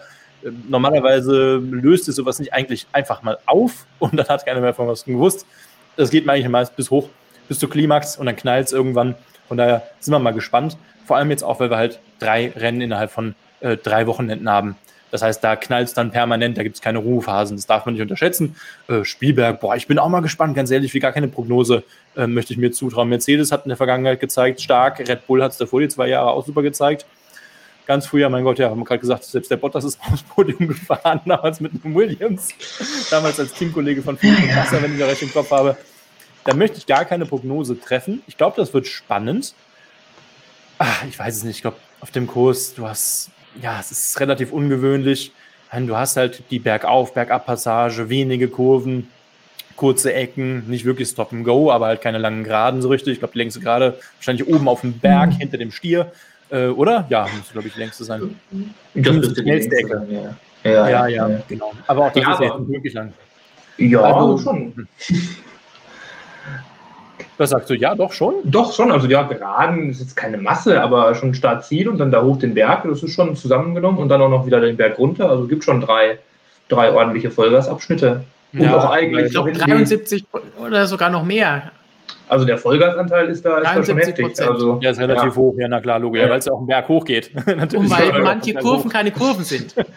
Ja, der, unten der Knick im, im, letzten Sektor im Grunde ist ja auch keine Kurve. Das ist auch noch eigentlich eine relativ lange Gerade, wenn man dann ja, so will, vor den letzten Je nachdem, welches Auto du hast, also, ist auch voll mehr oder weniger. Andere heben auch ab. Das war doch mal, wo war das? Formel 3, Formel 4, ich weiß, Formel 3 EM war es, glaube ich. Ja, oh, da gab es so einen richtig heftigen. Ja. Wegen dem Staub. Da ist jemand über den Körb drüber. Ja. Ein junger Rennfahrer, ja, und er hat es ganz schön gesteppert. Hui, da war ich vor Ort damals. Aber egal, gut, das ist ja äh, random. Ähm, boah, ich habe keine Ahnung. Ich weiß es nicht. Ich lasse mich, äh, lass mich gerne überraschen. Äh, mit Sicherheit wird ein Mercedes oder ein Red Bull gewinnen. Höchstwahrscheinlich wird ein Hamilton oder ein Verstappen gewinnen. Ähm, oder widersprecht ihr mir da? Ah, ich, ich, äh, Wir haben ja, das ist da gut, aber es muss natürlich dann auch was passieren, weil dann höchstwahrscheinlich etwas Unpopuläres passieren würde, denn wir wissen, wer um die WM kämpft. Und das sind nur Hamilton und Verstappen. Und wir haben ja eine gewisse Geschichte mit Spielberg und Teamorder. Aber wenn die hintereinander liegen, wäre ich mir nicht so sicher, dass Bottas vor Hamilton oder dass Paris vor Verstappen gewinnen darf. Ja, eigentlich gut, dass du das fast mal aufmachst. Da haben wir eigentlich noch so gar nicht so richtig äh, ja. drüber gesprochen, oder? Aber jetzt kommt ja so ganz, ganz, ganz, ganz langsam die Phase, wo man sagen kann, okay, gucken wir doch ja. mal auf die WM-Tabelle, wer denn da noch äh, realistische Chancen hat und wer dem Teamkollegen einen Gefallen tun darf. Ja, ah, gut, dass du mir gerade ah. aufmachst. Also Vor allen Dingen, wenn du siehst, wo Bottas ist, das, da, da ist keinerlei ja. WM-Chance mehr da. Selbst ja. Perez, der jetzt sich hochgekämpft hat durch die guten Ergebnisse der letzten beiden Rennen, mhm da, da geht es nicht um die WM für diese beiden, für sich selbst. Ja. Das ja. kann, das ist mir jetzt ein bisschen zu früh darüber zu diskutieren mit Teamorder und wer muss da wem helfen. Da haben wir doch noch genug Rennen zu fahren. Ähm, wir wollen es nicht übertreiben, aber im Zweifel natürlich immer für den, der hinten steht. Und das ist dann eben meist Valtteri Bottas, muss man leider so sagen. Der Perez hat sich da ein bisschen, ähm, hat sich da ein bisschen aufgerafft. Eben, das waren wichtige Punkte, die er jetzt geholt hat, gerade am Ende. Ähm, ja, boah, ja, wollen wir noch ein bisschen abwarten mit der Teamorder-Diskussion? Es ist mir vielleicht Wie gesagt, es ist, es ist eine unpopuläre Aussage. Im Chat werden jetzt sicherlich einige schreien, dass das böse ist. Aber ich bin mir fast ziemlich sicher, also als Teamchef kannst du das in dieser Saison, wo jetzt auch alle drüber reden, Toto schon die ganze Zeit und natürlich auch bei Red Bull, alle darüber reden, jeder Punkt zählt, es kommt auf alles an und das zählt eben vor allem in der Fahrer-WM, Mhm. nicht nur in der Konstrukteurs-WM, wo es natürlich egal ist, wer gewinnt. Aber in der Fahrer-WM, wo sie wissen, vom ersten Rennen an wussten wir, Verstappen gegen Hamilton, das ist das Titelduell. Die anderen beiden fahren mit, sie haben Einfluss auf den Titelgewinn, aber nicht sich selbst, weil sie selbst um den Titel fahren. Ich, ich kann, also ich würde das als Teamchef am Sonntag nicht mitmachen, dass Bottas vor Hamilton oder Perez vor Verstappen gewinnt. Das kann ich nicht verantworten für das Team. Stefan Ja. lacht. Ja. direkt, direkt Ansage gemacht, jetzt zack, Sehr schön. rums. Sieben Rennen, ist mir doch egal. Bottas, weg. Komm doch mal Ja. an die Box. Valtteri, wir müssen was testen.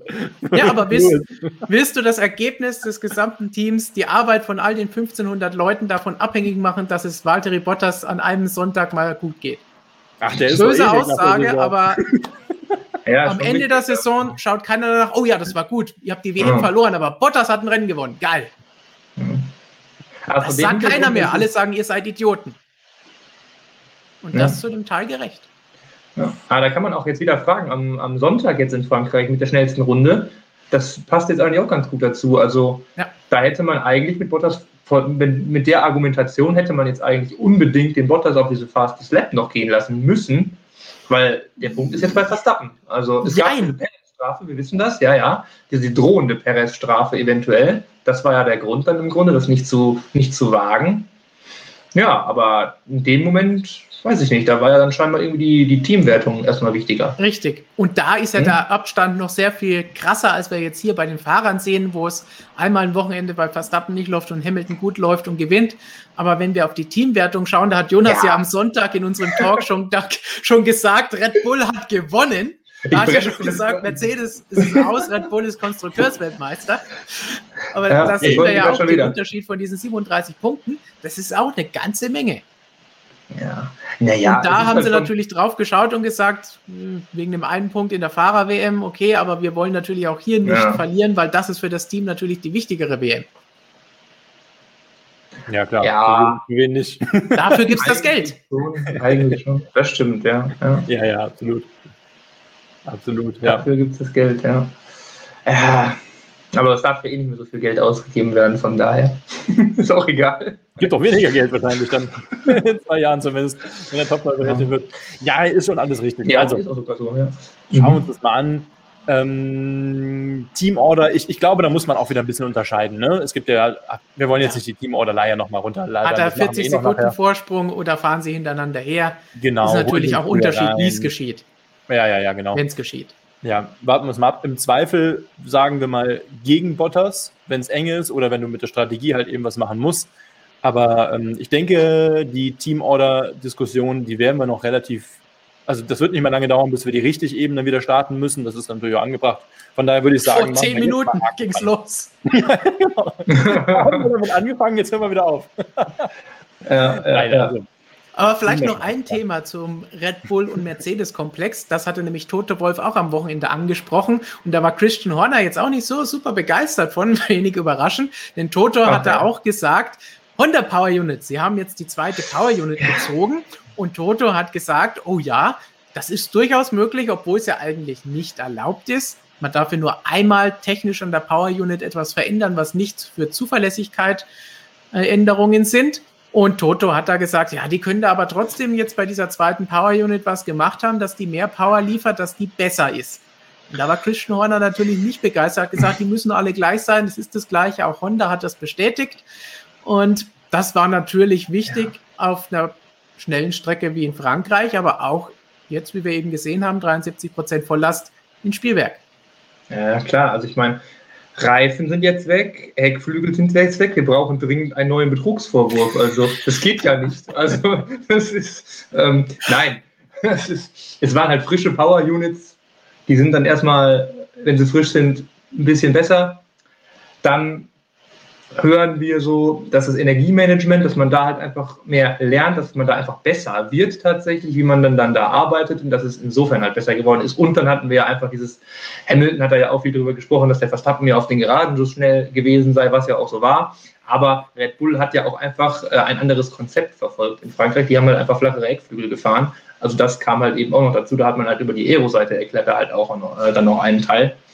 Wir haben jetzt natürlich hier nicht die tollen GPS-Daten wie die Teams, die dann eher mit, mit der Power die auch was zeigen. Ich erinnere mich da immer noch an McLaren, die uns da irgendwelche Märchen erzählt haben, dazu zu McLaren 100 Zeiten, wie gut sie doch eigentlich wären oder, oder wie schlecht oder naja, egal. Äh, furchtbar. Ähm, deshalb, also das, das ist Käse. Also, dass die da jetzt auf einmal irgendwie ein Upgrade gezündet haben, ein Performance-Upgrade. Ja, Märchengeschichten. Also, ich bin da auch irgendwie bei diesen ganzen Aussagen, ich glaube, die haben das irgendwie so, ich fand die Wolf-Aussagen da jetzt gar nicht so deutlich in die Richtung, dass er jetzt wirklich sagt, dass es wirklich ein Performance-Upgrade war. er hat ja gesagt, im erlaubten Rahmen kann ja. man da Dinge mit einer neuen Power-Unit machen, aber er hat ja jetzt nicht, so. wie, du, wie, du, eben spaßhaft gesagt hast, muss man ja heutzutage auch noch erwähnen, dass das ja, jetzt eben so. ein Witz war. ähm, er hat ja auch gesagt, man kann da Dinge machen und einführen, wenn so ein ja. neues Aggregat kommt. Aber er hat nicht gesagt, oh, das ist illegal. Es war nicht Eben. wie bei den Flügelgeschichte. Das war, da war es eine klare Richtig. Sache, der bewegt sich zu stark. Das Richtig. war jetzt hier nicht der Fall. Genau. Christian hatte da ja extra auch nachgefragt, was kann man denn da machen, mehr Power zu haben, obwohl es eingefroren ist. Und da hat er ja auch so ein bisschen außen rum geredet und gesagt, mhm. ja, aber da gibt es schon Dinge, die man machen kann. Und das bedeutet ja auch, Sie könnten das auch machen, wenn die neue Power Unit kommt. Ja, so schaut es aus. Also. Und neue Power Unit bedeutet einfach nur baugleiches anderes Aggregat, weil irgendwann bei 23 genau. Rennen muss man halt genau. mal wechseln. Einfach eine neue Ausführung, so im Grunde. Genau. Ja, das ist, und dann werden halt so Aussagen dann, die dann von Mercedes und Toto Wolf kommen, an einen Christian Horner, äh, Christian Horner dann weitergegeben oder rangetragen und ja. dann wird er danach gefragt. Aber dann werden die Aussagen natürlich nicht so präzise weitergegeben und nicht so, ne? Also dann wird dann gesagt, hier, Toto sagt, ihr habt einen neuen Motor, der hat mehr Power oder so, keine ja. Ahnung, ja. Und dann kommt natürlich was anderes bei und dann re reagiert dann natürlich, die, die Stimmung ist eh angespannt bei Mercedes Red Bull immer, da fliegen die Fetzen ja schon das ganze Jahr. Natürlich kommt dann dann äh, die entsprechende Antwort zurück. Also das ist ja dann auch nicht so überraschend. Ja. Richtig. Dann schauen wir noch kurz auf Fragen zum WM-Kampf. Da kam von F116SF hat Hamilton überhaupt noch eine Chance gegen Verstappen?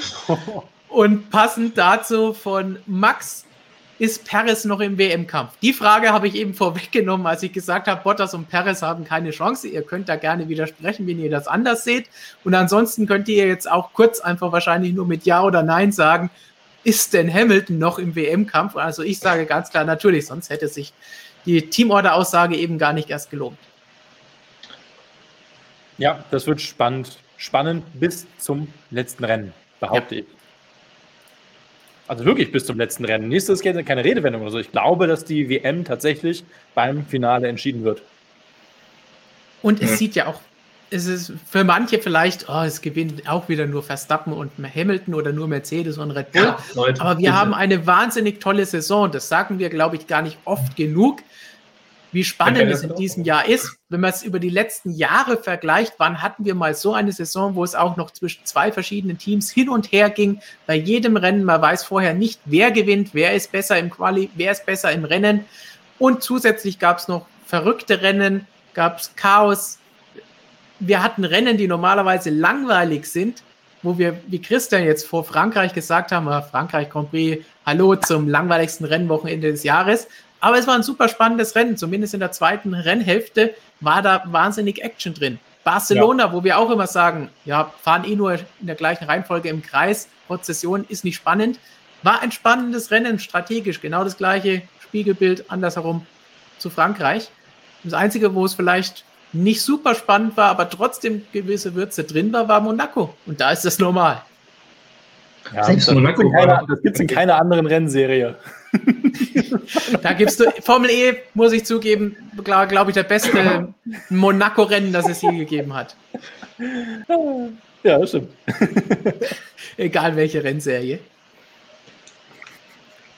Aber um ja. unsere Österreich-Vorschau nicht nur mit Mercedes und Red Bull zu verbringen, ganz kurz Passend dazu von Rokus die Frage, wie sieht denn nun das Kräfteverhältnis aus? Red Bull, Mercedes haben wir eben schon lange besprochen, aber Ferrari und McLaren im Kampf um Platz 3 und Flora sagt dann auch noch dazu, könnte es denn sein, dass es in Österreich mal Punkte für Williams geben könnte, nachdem sie in Frankreich so gut waren? Also so ein kleiner Rundumschlag, wie sieht es hinter den beiden Top-Teams aus? Ich glaube, die Reihenfolge da in der ersten Frage, die würde ich fast schon unterschreiben. Also Red Bull, Mercedes, Ferrari, McLaren. Das ist für mich echt die Reihenfolge. Ferrari vor McLaren, mh, weil Ferrari eigentlich bessere Pace hat, aber das einfach nicht umsetzen kann. Also die haben, man sieht es ja im Qualifying, die sind schneller, die haben das schnellere Auto, aber im Rennen sind sie da noch nicht so ganz Herr der Lage. Also nicht immer. Wir haben das jetzt ja in Frankreich ganz krass gesehen, aber ja auch schon vorher immer wieder beobachtet. Das war auch letztes Jahr schon so. Und das Auto hatte die DNA da mitgenommen. Die haben zwar mit am meisten da noch umgebaut, sage ich mal. Aber ja, an für sich hat Ferrari das bessere Auto, aber das bessere Gesamtpaket mit allem drum und dran, was dazugehört. Wie nutze ich das dann auch wirklich aus? Da ist dann einfach McLaren noch doch den Tick stärker. Also das ist für mich dann so die, die Hackordnung. Und je nachdem, streckenspezifisch schon natürlich, gibt es dann Höhen und Tiefen, dann ist mal der eine, mal der andere vorne. Dann mischt auch je nachdem mal ein, ein, ein Alpinen mit vielleicht oder ein, ein Pierre Gasly noch im Alpha Tauri. Oder ja, Martin. Ja, oder Aston Martin, die kommen so langsam da dran. Also die sind natürlich auch noch, ja, die sind so das, das Team, bei dem ich so irgendwie übers Jahr mal kurz noch überlegen, aber würde ich sagen, bis jetzt am meisten Entwicklung gesehen habe, wirklich so. Würde ich, würde ich, würde ich, ja, würde ich, würde ich so sagen. Also da ist am meisten so nach vorne gegangen. Ähm, von daher, ja, die können da auch noch mitmischen. Also das Mittelfeld ist DTM gleich, nahezu, richtig eng. Ja. Über DTM, über die neue DTM werden wir auch gleich noch sehr viel von Robert hören, wenn wir hier mit unserem Rundumschlag für den Rest des Feldes in Österreich fertig sind. Was war die zweite Frage da eigentlich? Das habe ich jetzt gerade wieder vergessen. Da war ja noch eine Aussage. Einerseits, wer vorne Williams ist und andererseits, wie es mit Williams aussieht, ob sie, ah, ja. nachdem sie jetzt gut waren, nochmal gut sein mhm. können. Du hattest ja die Russell-Leistung nicht ganz so gut bewertet, wie jetzt zum Beispiel Christian. Ja, ich habe auch beim Fahrerranking deshalb nicht mitgewirkt, um dein Video unbedingt zu machen. ähm, ja, pff, pff, es ist schwierig. Also Williams Williams war echt nicht so gut, das muss man schon sagen. Es war halt wirklich Russell dann so gut hinten raus. Ähm, Österreich, Williams, ja. Gut, da haben wir die haben, haben wir auch Geschichte. Die, die tollen. Tage. Aber das, die Geschichte ist keine Williams-Geschichte für mich, das ist eine Mercedes Power Unit-Geschichte für mich und keine Williams-Geschichte. Deshalb. Und schon sehr lange her. Und schon sehr lange her, ja. Genau. Als die Mercedes Power Unit eben noch so weit voraus war allen anderen. Das passt schon zusammen. Also ja, ähm, an für sich unter normalen Bedingungen sollte der Williams da jetzt nicht der, der Killer sein, sage ich mal. Also das, ich erwarte da jetzt keinen, keinen großen Unterschied zu, zu allen Zuständen, die wir vorher hatten. Wir müssen auch wieder ein bisschen, bisschen zugucken, wenn ich das richtig in Erinnerung habe. Ich glaube, der, der Roy Nissani sitzt mal wieder im Training im Auto, meine ich im Kopf zu haben, für Russell. Und bei Alpha ist es aber auch der Fall, muss man auch dazu sagen. Aber gut, ob es jetzt, ja, gut, gegen Alpha kann schon mal reichen, aber es, eigentlich ist der Williams-Gegner dann doch eher noch Haas, muss man sagen. Ist ja auch das heiße Duell um WM-Rang 9. Das ist ja. ein richtig heißes Duell. Würde auch gerne mal in den Kommentaren gefragt, warum ist die Reihenfolge so, wie sie ist, wie wir sie auch eben hier in der WM-Tabelle gesehen haben. Wenn sie alle null Punkte haben, dann entscheiden die besten Einzelergebnisse, die eingefahren wurden bei Punktgleichheit. Und passend zum Steiermark Grand Prix haben wir zuerst, müssen wir betonen, von AG kam die Frage, wie sieht es mittlerweile mit den Sprint-Qualifyings aus? Eine Frage, die oft kommt. AG, er oder sie fragt, könnte man, wenn es da zwei Rennen gibt, nicht bei einem etwas ausprobieren? Wir haben da schon öfter drüber gesprochen und gesagt, ja, das wäre, wenn man es schon macht, eine gute Variante gewesen. Aber ja. könnte man das so kurzfristig überhaupt noch durchführen? Das ist echt eine gute Frage. Die Frage habe ich mir selbst schon gestellt tatsächlich. Jetzt vor, ja, erst gestern, weil auch Jean Todt auch wieder über Sprintrennen gesprochen hat, äh, oder Sprint Qualifyings, ganz wichtig. Da war er auch sehr drauf aus. Ähm, so heißt es ja auch offiziell. Ähm, Die Frage habe ich mir genau in dem Kontext auch nochmal gestellt, weil das wäre ja jetzt eigentlich optimal tatsächlich. Die waren mir wieder diese zweimal das gleiche, die gleiche Strecke. Da wäre es wirklich gut, aber tatsächlich weiß ich jetzt da auch die Antwort drauf. Nicht, weil an für sich ist alles, alles im Groben ja ausgearbeitet. Also, aber im Groben, also die letzten Details stimmen wahrscheinlich. Wir haben noch einen Monat jetzt bis äh, Silverstone, da geht es halt los. Also das steht fest, um das auch noch zu beantworten. Silverstone, Monster, die stehen fest.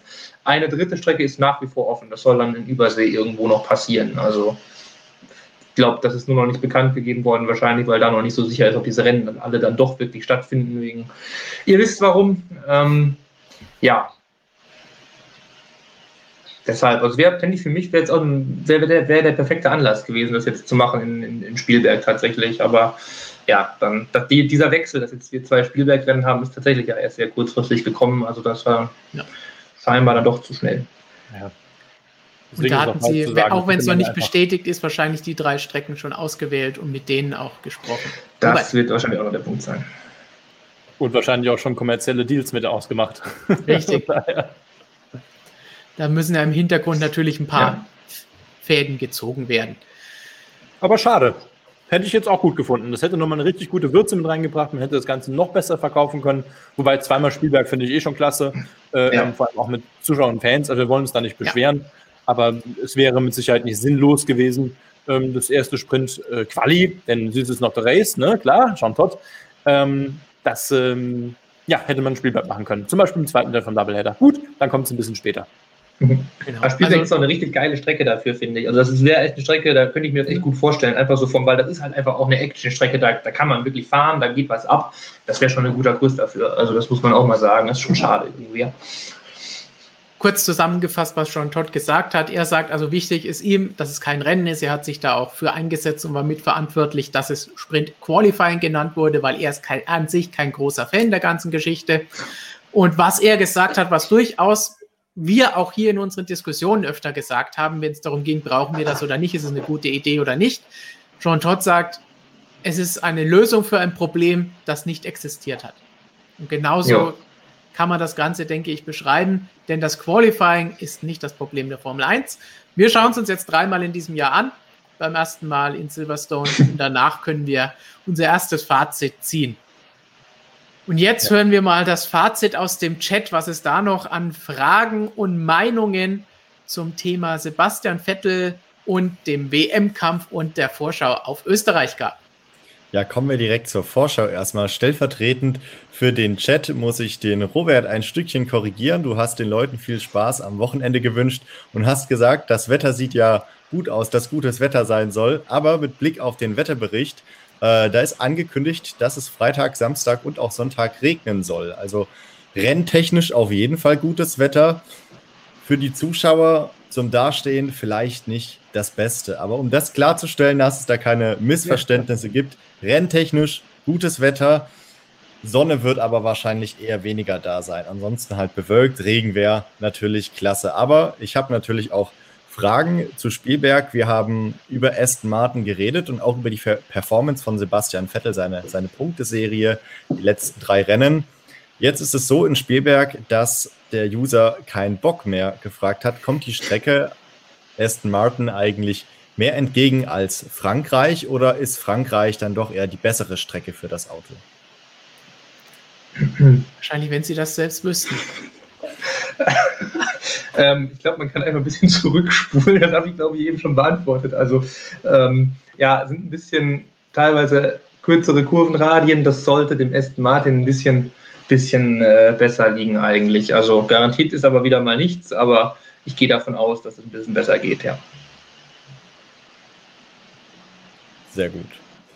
Dann habe ich noch eine weitere schnelle Frage von Crimson Call. Wir haben ja über das Battle zwischen Red Bull und Mercedes gesprochen. Jetzt kommt es auf das Battle der beiden Teamchefs an. Welchen oder was für eine Einstellung des Teamchefs findet ihr eigentlich besser? Einen Tiefstapel-Toto, der alles pessimistisch sieht, oder ein Christian Horner, der meint, überall ja, Favorit zu sein oder sein zu können?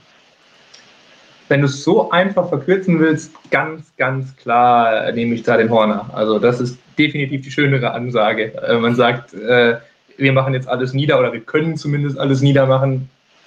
Jetzt auch überspitzt wieder gesagt natürlich. Aber das schon einfach schöner, als wenn einer immer sagt, nee, dann habe ich lieber eine schöne Ansage, äh, die ihnen dann richtig schön um die Ohren fliegt, weil dann eben doch mal Mercedes wieder mit der ganzen Macht, die die da haben, zurückschlagen. Also ist doch viel schöner. Immer am Zündel, dieser Jonas, unglaublich. ja, klar. Ja, ist Worüber so. lässt sich dann also, besser schreiben? Ja, gut. Ja, auch über, auch über Horner eigentlich. Das Tiefstapeltote, das ist ja mittlerweile, das schreibe ich ja schon so äh, in meinen Vorlagen im Grunde, wenn ich irgendwo Vorschauen schreibe, habe ich das ja schon drinstehen. Ja? Also da brauche ich ja gar nicht mehr schreiben. Also es ist ja schon klar, dass er tief stapelt. Von daher, ja. Oh, jetzt geht es um die, die Ehefrauen von Wolf und Horner hier. Alles klar, dann würde ich sagen, lassen wir den Robert mal über die DTM reden. Uh, jetzt wird's spektakulär. Wir haben danach auch noch jede Menge spannende Fragen zur Formel 1, zur Formel E und natürlich zur DTM. Lukas, wir freuen uns dann gleich. Du hast auch noch Instagram-Fragen mitgebracht, die uns da genau. gestellt wurden. Auch die werden wir uns natürlich reinziehen. Bis gleich. Bis gleich. So, Robert, und wenn es jetzt schon um die DTM geht, die Bühne gehört dir. Wir wollen natürlich wissen, nachdem es am vergangenen Wochenende Formel 1, MotoGP, Formel E und den Auftakt in eine neue DTM-Ära gegeben hat. Wie ist es denn so in der GT3-Ära der DTM? Wie hat es dir gefallen und was war los? Ja, natürlich befürchtet ihr jetzt alle, dass ich jetzt 15 Minuten lang am Stück quatsche, was ich auch gerne machen würde. Aber ich erspare es euch heute. Ich mache es relativ kurz. Wir haben mit vielen Kollegen natürlich auch vor Ort, wir waren ja auch vor Ort, ähm, haben wir darüber diskutiert, was war das denn jetzt, diese neue DTM mit den GT3-Autos, mit den fünf Marken, nicht mehr wie früher eben nur zwei, Audi und Mercedes oder Audi und BMW, je nachdem. Ähm, wir sind der Meinung, wir sind froh, dass es eigentlich unspektakulär war. Es, ist, es gab keine großen Dramen. Es gab nicht am Donnerstag, haben äh, fünf Teams ihre Autos zurückgezogen oder sonst mhm. irgendwas. Nein, da standen 19 Autos am Start ein buntes, gutes, hochstark besetztes Fahrerfeld. Wir hatten spannende Sieger gehabt. Die Rennen, die Rennen waren, naja, das hat man im Vorfeld gewusst. Wer sich ein bisschen auskennt mit GT3 und Monster, da wird halt nochmal nicht viel überholt. Da kracht es höchstens mal in Kurve 1 und danach wird halt gefahren und Reifen geschont. Das ist nichts Neues äh, bei aller Liebe uh. zu dieser wunderbaren Strecke. Tatsächlich war es hier so, es gab keine großen dramatischen Vorfälle. Da sind keine Reifen kaputt gegangen. Wir haben gesehen, neuer Partner Michelin. Ähm, wir hatten in diesen Rennen, die waren fein anzuschauen. Das war jetzt nichts, kein wahnsinniges Motorsportspektakel. Ähm, aber wir hatten Liam Lawson als ersten Sieger, direkt erster Sieg von Ferrari in der DTM. Das ist natürlich toll. Das muss man erstmal haben. Liam Lawson, der setzt sich da in ein GT3-Auto rein und fährt den allen um die Ohren. Ähm, das muss man natürlich auch erstmal schaffen. Das ist ja ein Riesentalent aus dem Red Bull-Kader. Am Sonntag wunderbar. Kelvin van der Linde, den mögen sehr viele. Äh, macht mal eine Eins in den Chat, wer den wer den mag, ich glaube, der hat wirklich sehr viele Fans auch in Deutschland, ist einfach auch ein geiler Typ, ist ein total lustiger Kerl zusammen mit seinem Bruder. Der haut hier Sprüche um die Ohren. Das macht Spaß. So will ich Motorsport haben. Da wird nichts getiefstapelt. Und dass der Kelvin an seinem 25. Geburtstag erst die Pole und dann eben auch noch den ersten DTM-Sieg holt, das ist eine schöne Geschichte. So, muss man auch einfach mal positiv verkaufen. Wir müssen nicht immer nur über Politik berichten, sondern einfach auch mal, worum es eigentlich geht, nämlich Fahrer, die tolle Rennen fahren und das am besten noch am Geburtstag. Muss man auch mal dazu sagen. Spannend fand ich die Geschichte, für mich am spannendsten, dass äh, dieses Ferrari-Werksteam AF Corse, sehr bekannt, Teamchef übrigens Amato Ferrari, ähm, ganz lustig, die haben bei den Boxenstops äh, unglaublich viel Zeit gefunden. Die haben 1,8 Sekunden waren die schneller ähm, als die, in dem Fall die Mercedes-Konkurrenz, also als das zweitschnellste oder das erste, das schnellste Nicht-Ferrari-Team. Haben wir heute auch eine Geschichte zu gehabt. Stefan hat es mit Sicherheit schon in Ruhe studiert und gelesen, aber kann sie nochmal aufmachen. Das war beeindruckend. Ähm, wenn ihr wissen wollt, woran das liegt, und dafür gibt es ganz klar nachvollziehbare Gründe, wir haben da mit vielen Leuten geredet, wir haben auch mit Schlagschraubern gesprochen, also wirklich mit allem, was man irgendwie reden konnte. Ähm, lest diese Geschichte gerne mal, schaut euch die Zeiten an in der Tabelle. Das ist schon sehr beeindruckend. Das muss man heute im Profimotorsport erstmal schaffen, da der Konkurrenz zwei Sekunden beim Reifenwechseln draufzutreten. Also, wow. Ich fand es insgesamt einen guten Auftakt. Es ist so, es ist so gekommen, dass, ja, es war, es, war, es war gut, es war da und es gab keine Skandale. Vor allem auch nicht um die Balance of Performance. Eieiei. Eine Geschichte haben wir am Wochenende gemacht, die hat für großen, großen Wirbel gesorgt. Wenn ihr wüsstet, wen ich da alles am Telefon hatte, äh, bis gestern Mittag noch. Viele Grüße gehen raus in diverse äh, Länder rein. Ja, das gehört halt nochmal dazu. Ähm, aber wenn dann gewisse Menschen sich darüber beschweren, dann müssen wir das als Journalisten schreiben. Natürlich sind wir in Monster zu Gerhard Berger hin, wir haben ihn zu Wort kommen lassen. Das ist eine wahrscheinlich die ausgewogenste Geschichte, die ihr dazu überhaupt im Internet finden werdet. Das behaupte ich jetzt mal ganz arrogant, aber es hat mir auch noch keiner widersprochen. Ähm, das ist ein heikles Thema. BOP, Balance of Performance, wisst ihr eh Einstufung von Gewichten. Aber da sage ich Applaus ähm, an die DTM beziehungsweise an den technischen Partner, an die AVL aus Österreich. Die sind ja auch in der Formel 1 bei Red Bull unter anderem vertreten.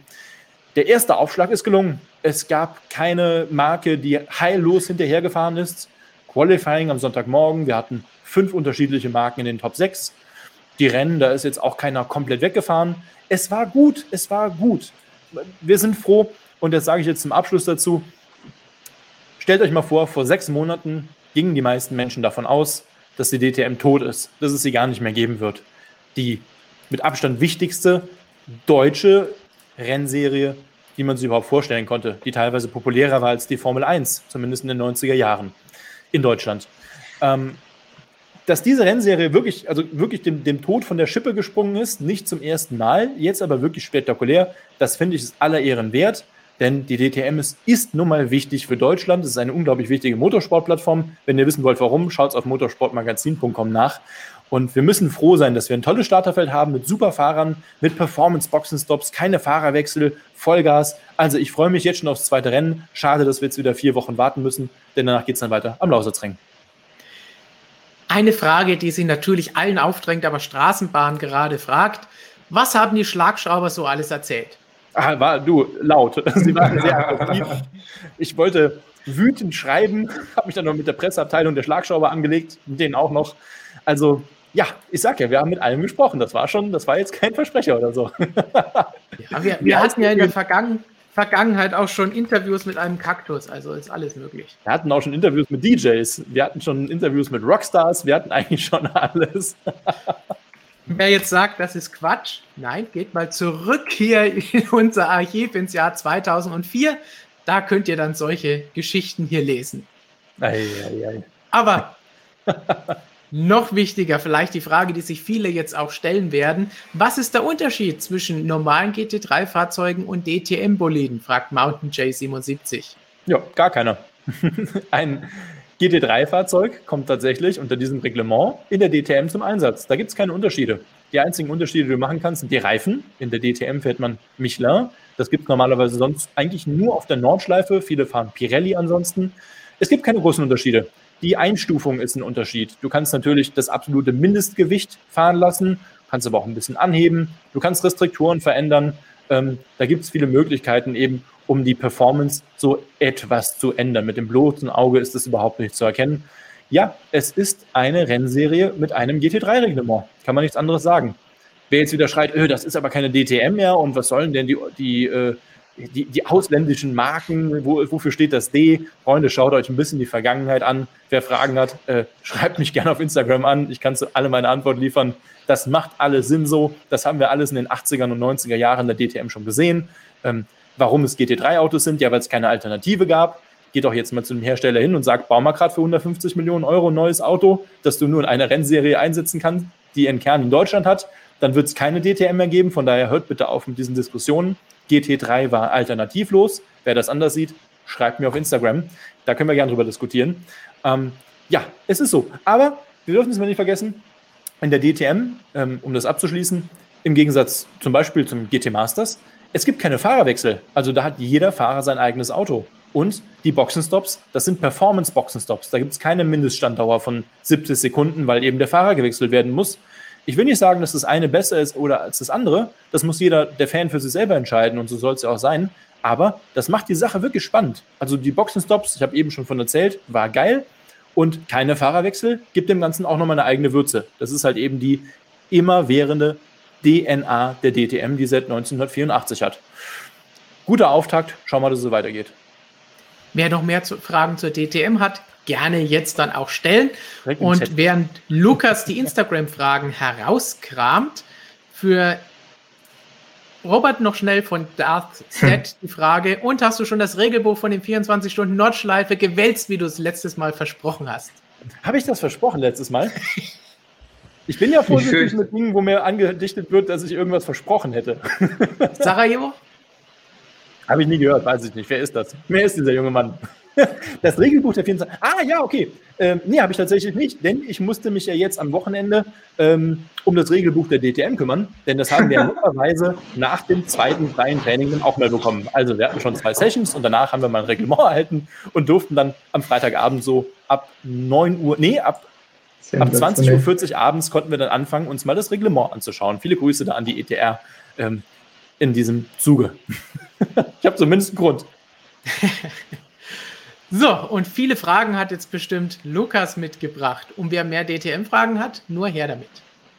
Ja, fangen wir erstmal an mit unseren Instagram-Fragen. Wer unseren Instagram-Channel auf Instagram noch nicht kennt, Motorsportmagazin, auf jeden Fall abonnieren.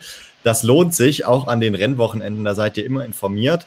Wir hatten da jetzt mal ein bisschen nach euren Fragen für den Livestream gefragt und da würde ich sagen, kommen wir gleich direkt zur ersten Frage, nachdem Stefan uns hier noch schön unsere Instagram-Seite zeigt. So, erste Frage von Dario SSV 8. Wie viel Anteil hat denn, wie viel Anteil an den misslungenen Jahren hat Mattia Binotto bei Ferrari? Eine Frage, die gerne öfter gestellt wird oder es wird auch gerne Mattia Binotto kritisiert.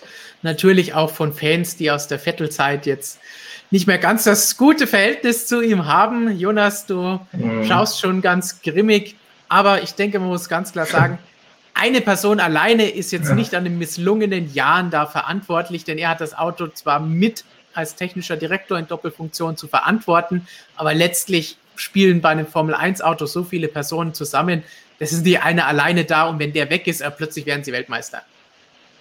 Mhm. Ja, das war eher so dieses ganze, oder ist es immer noch, das ganze strukturelle Problem bei Ferrari tatsächlich, gerade auch in der Anfangsphase, als dann da diese Übernahme war, Binotto für Arriva Bene, dann war der technische Direktor irgendwie nicht mehr vorhanden. Ich glaube, so in der Phase, allerspätestens da, ähm, sind da so einfach in der gesamten Führungsstruktur, das hat einfach nicht mehr gestimmt. Das ist einfach das Problem, das liegt jetzt nicht an Binotto alleine. Also gab es ja auch schon von Ferrari. Ich weiß nicht mehr welcher glaube Camilleri, ich weiß nicht mehr, oder Elkan, irgendwer hatte sich letztes Jahr, Mitte letzten Jahres mal geäußert und meinte, seit die ganze Struktur sei seit Jahren schwach, also wirklich Tacheles mal von ganz oben geredet.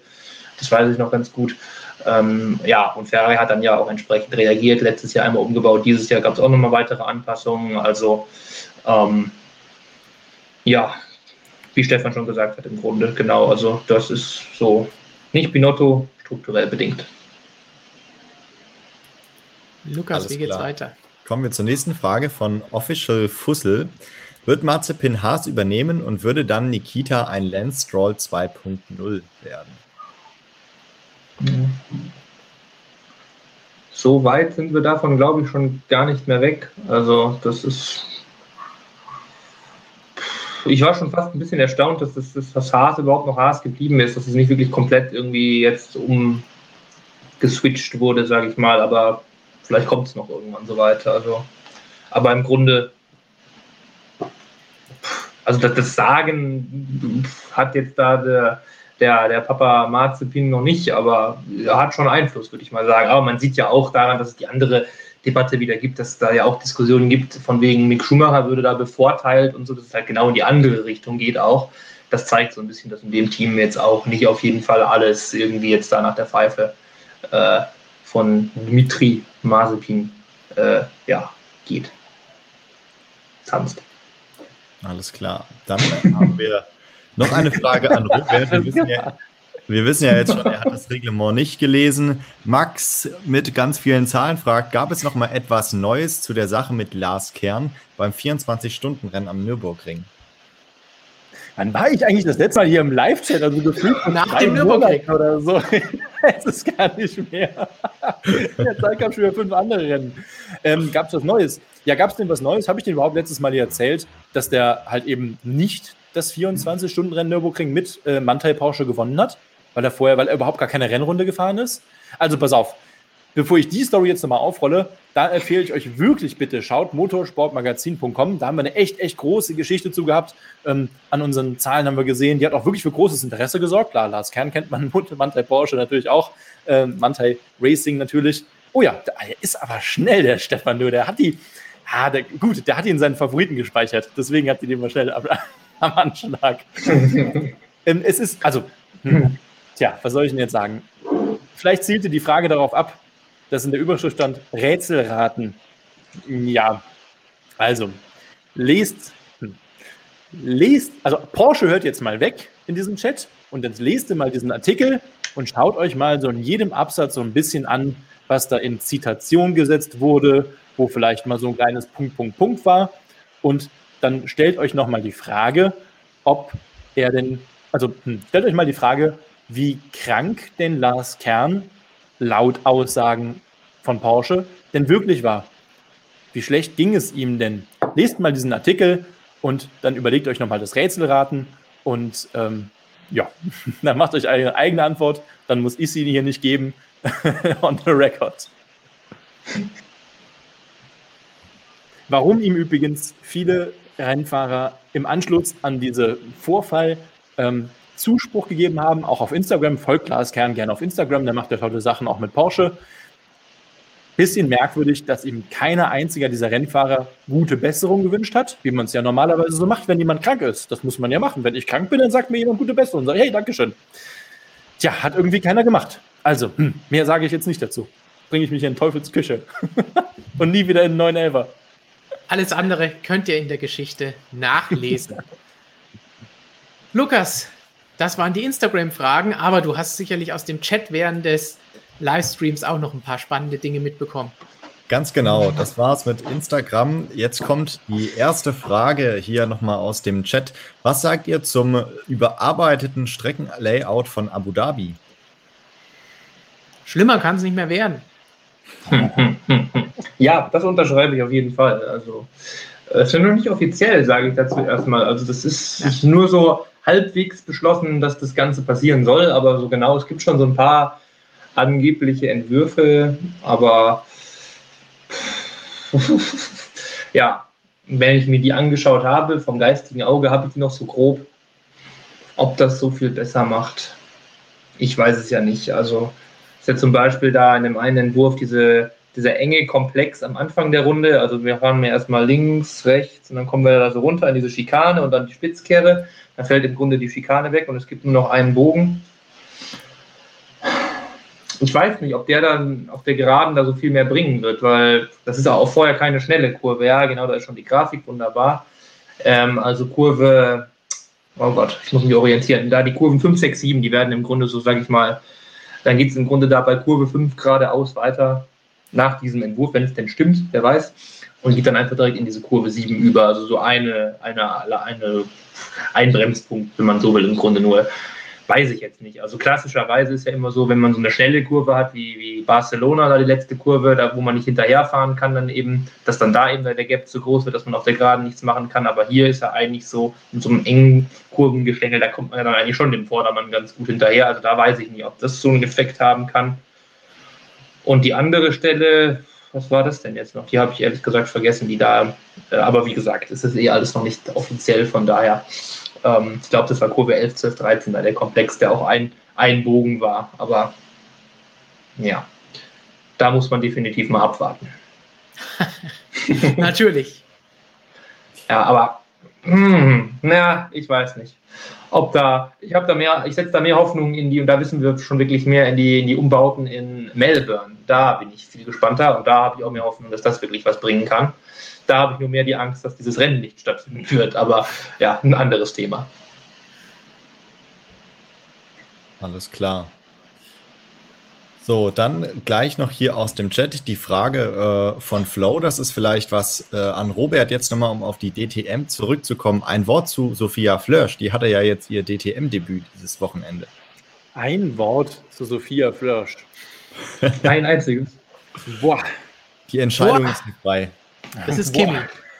Boah.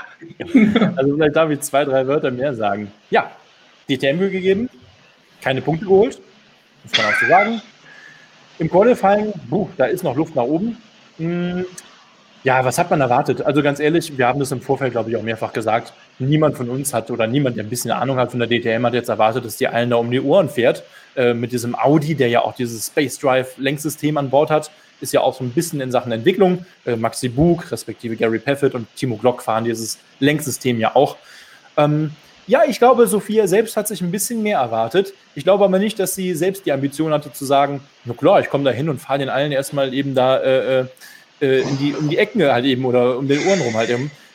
Man, da sind absolute GT-Spezialisten dabei, die kennen die Autos teilweise seit sechs, sieben Jahren. Sie hat das Auto dreimal getestet. Es lief so, wie wir es erwartet haben. Das ist keine große Kritik, das ist ein Lernprozess. Wir müssen natürlich schauen, wie wird sie jetzt lernen. Das GT3-Auto, das kannte sie eben gar nicht.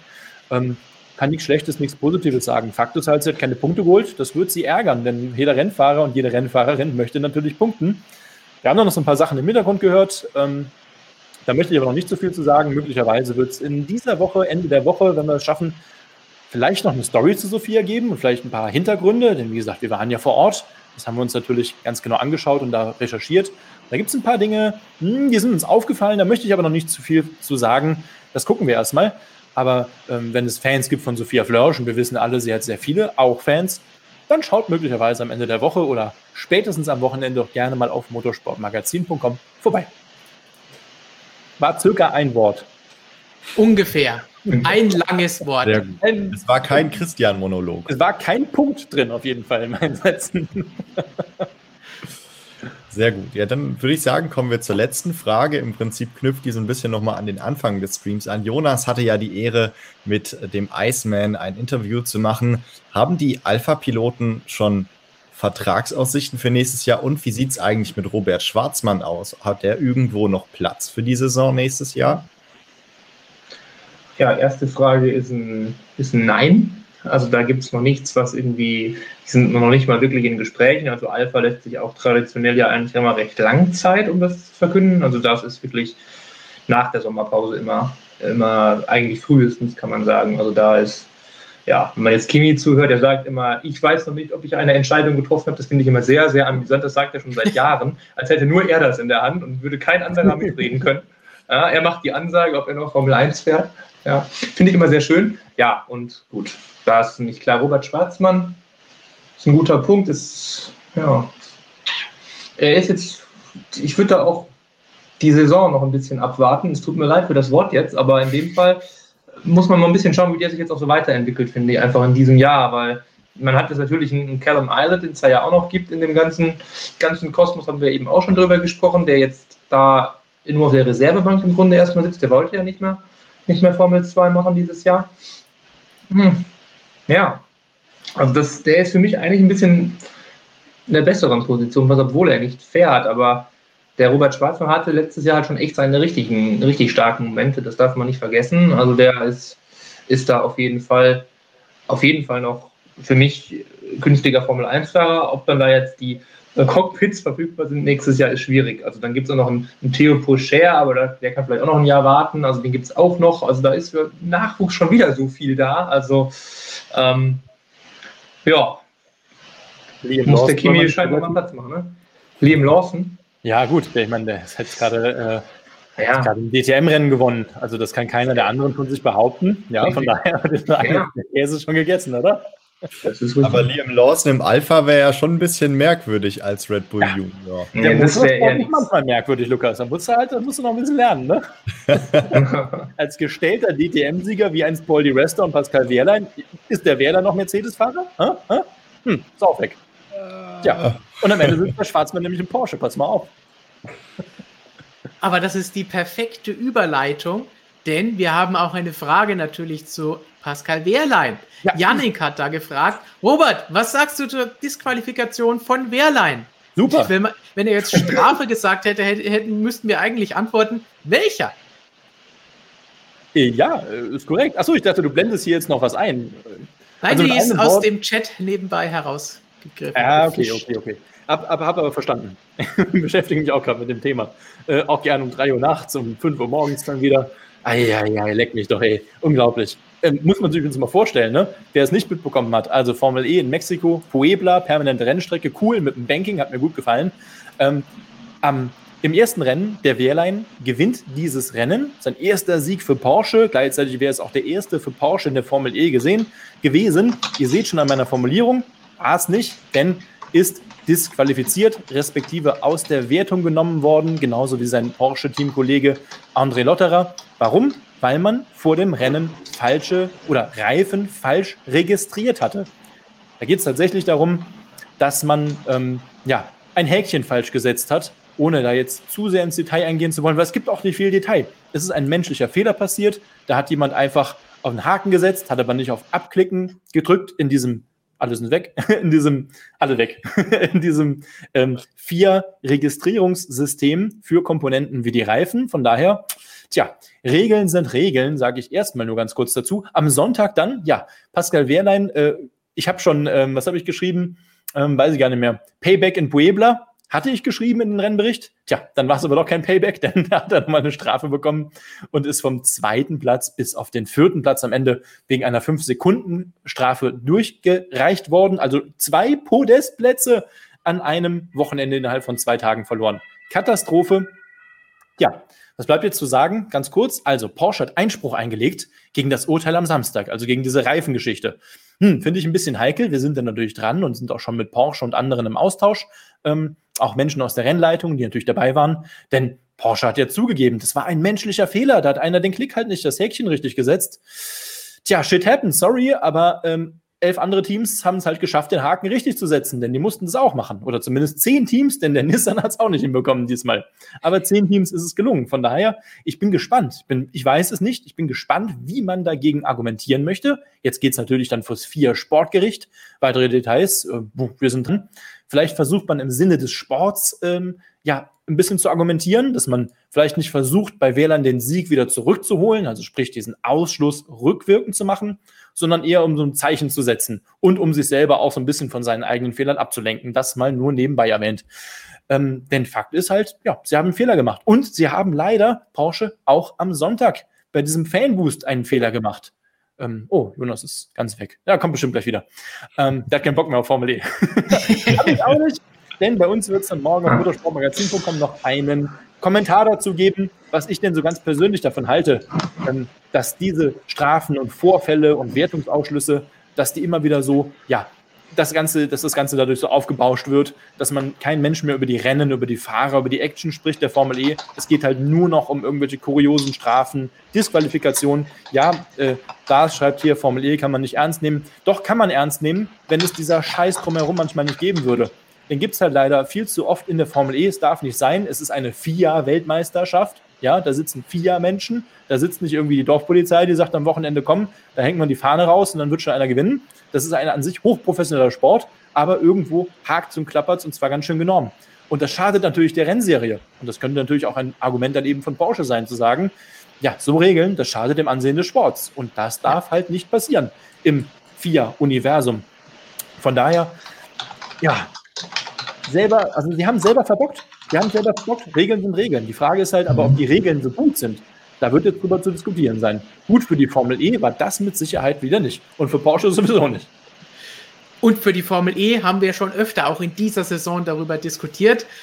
Robert, wir haben da auch schon öfter gesagt, wenn ich gesagt habe, hey, das, was die da machen, es ist super spannend, es ist unterhaltsam, aber es ist kein Sport, den ich in der Form ernst nehmen kann. Und sie tun halt immer wieder was dafür, dass diese Meinung bestehen bleibt. Äh, ja. Das hält sich halt dann leider, wenn immer wieder solche Sachen passieren. Und vorhin im Chat hatten wir hier auch die Aussage, als wir über das Formel 1 Qualifying gesprochen haben und wir gesagt oder wir zitiert haben schon Todd, man löste ein Problem, das eigentlich gar nicht da war.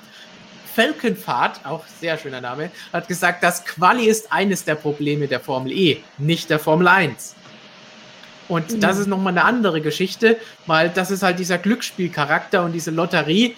Äh, was, was soll das Ganze da? Weil alle, die um den Titel kämpfen, gehen in die meisten Wochenenden leer aus und dann kommen andere wieder vor, die dann irgendwann plötzlich an der Spitze stehen und dann sind die vorne im Qualifying und dann punkten die anderen wieder. Also so wirklich ergibt das für mich keinen Sinn und ist für die ja. Zuschauer null nachvollziehbar. Und das ist nämlich das Problem. Das ist das Problem in der Formel E die wenigsten oder nicht so viele Menschen verfolgen diese Rennserie eben auf Schritt und Tritt und das seit äh, 70 Jahren wie die Formel 1, weil die Formel E gibt es halt nun mal erst seit sieben Jahren. So, dazu muss man natürlich wissen, früher war die Qualifying wirklich eine Lotterie. Der hat es nämlich wirklich im, in, nicht im Fahrerlager, sondern in, in der, der Fan-Area äh, bei den Rennen, da habe ich oft genug dabei gestanden. Da gab es einen Topf, da waren alle Fahrernummern drin und dann wurde einfach gezogen, wer da in welcher Gruppe stand. Kein Witz, das hat es gegeben, das waren die ersten Jahre. Das war Lotterie, wenn wir über Lotterie sprechen wollen. Nämlich wirklich eine Kugellotterie. Das hat man ja geändert. Warum macht man das halt eben? Ja, na klar. Aber ist die Steigerung nur ganz, ganz gering besser? Ja, also ja, ich verstehe, dass das so rüberkommt, wenn man sich die Rennen anschaut. Ähm, ich, gar keine Kritik daran, kann ich absolut nachvollziehen. Gleichzeitig muss man sagen, wer war denn in den letzten drei Jahren mindestens das mit Abstand dominierende Team? Das war TST Cheetah, Jean-Eric Verne, zweimal Meister geworden, äh, Antonio Felix da Costa, einmal Meister geworden. Wenn das so at random und so zufällig wäre, dann hätten wir nicht über drei Jahre lang ein Team gehabt, das alles komplett in den Boden fährt. Davor gab es ein Team mit, ähm, mit ähm, Renault, also Renault Edams, heute ist das Nissan Edams, ja, die haben auch dreimal in Folge die Teammeisterschaft gewonnen. Also so ganz zufällig ist es halt eben doch nicht, weil am Ende die Ergebnisse, ja, die sehen dann doch wieder Konstanz. Und da, wo du punkten musst, da holst du halt die Punkte. Klar, es gibt dann irgendwie acht Rennen und sieben unterschiedliche Rennsieger. Die einen finden es geil, die anderen sagen, naja, ich hätte schon ganz gern so eine Richtung mit zwei, drei Favoriten. Aber Fakt ist am Ende des Tages, ähm, da gewinnt nicht irgend so ein Hanswurst oder so. Also das sind schon die Top-Fahrer und die Top-Teams, die am Ende auch den Titel dann holen oder drum kämpfen. Das zeigt ja auch die Statistik. Also so ganz zufällig ist es nicht. Es kommt aber so rüber in der Öffentlichkeit. Und das muss sich halt eben ändern, gebe ich dir vollkommen recht. Und das, das, ich glaube, dir habe ich das gesagt oder irgendjemand anderen die letzten Tage, wenn man sich das einfach anschaut, die letzten vier Formel-E-Rennen hat Mercedes acht Punkte geholt. Ja. Sprich, drei Null-Runden und nur ein Rennen, in dem sie acht Punkte geholt haben für die Plätze sieben und neun. Aber die ganze Zeit haben sie die Teamwertung angeführt und niemand ist an ihnen vorbeigegangen, obwohl sie drei Null-Runden und einmal nur acht Punkte haben. Weil alle anderen in der Zeit auch keine Punkte geholt haben. Ja, richtig. Am Ende gewinnt in der Formel E auch eben die Konstanz. Das gilt auch für die DTM und viele andere Rennserien, wo du eben nicht nur zwei Teams hast, die um die Meisterschaft kämpfen. Ähm, generell, je mehr Favoriten du hast, desto mehr musst du die Konstanz haben. Das ist natürlich, also klingt doof, aber so ist es halt faktisch schon mal. Auch in der DTM ja immer so gewesen. Und am Ende setzen sich dann doch die durch, die halt eben konstant punkten. Sie jetzt zum Beispiel René Rast, der fährt von 24 auf 10 vor. Ähm, Van Dorn aber auch von 21 auf 7, glaube ich, in Puebla. Das musst du dann erstmal schaffen. Die Punkte musst du mitnehmen. Wenn du zu viele Nullrunden hast, dann ärgert dich das und beißt dich das am Ende halt dann wirklich.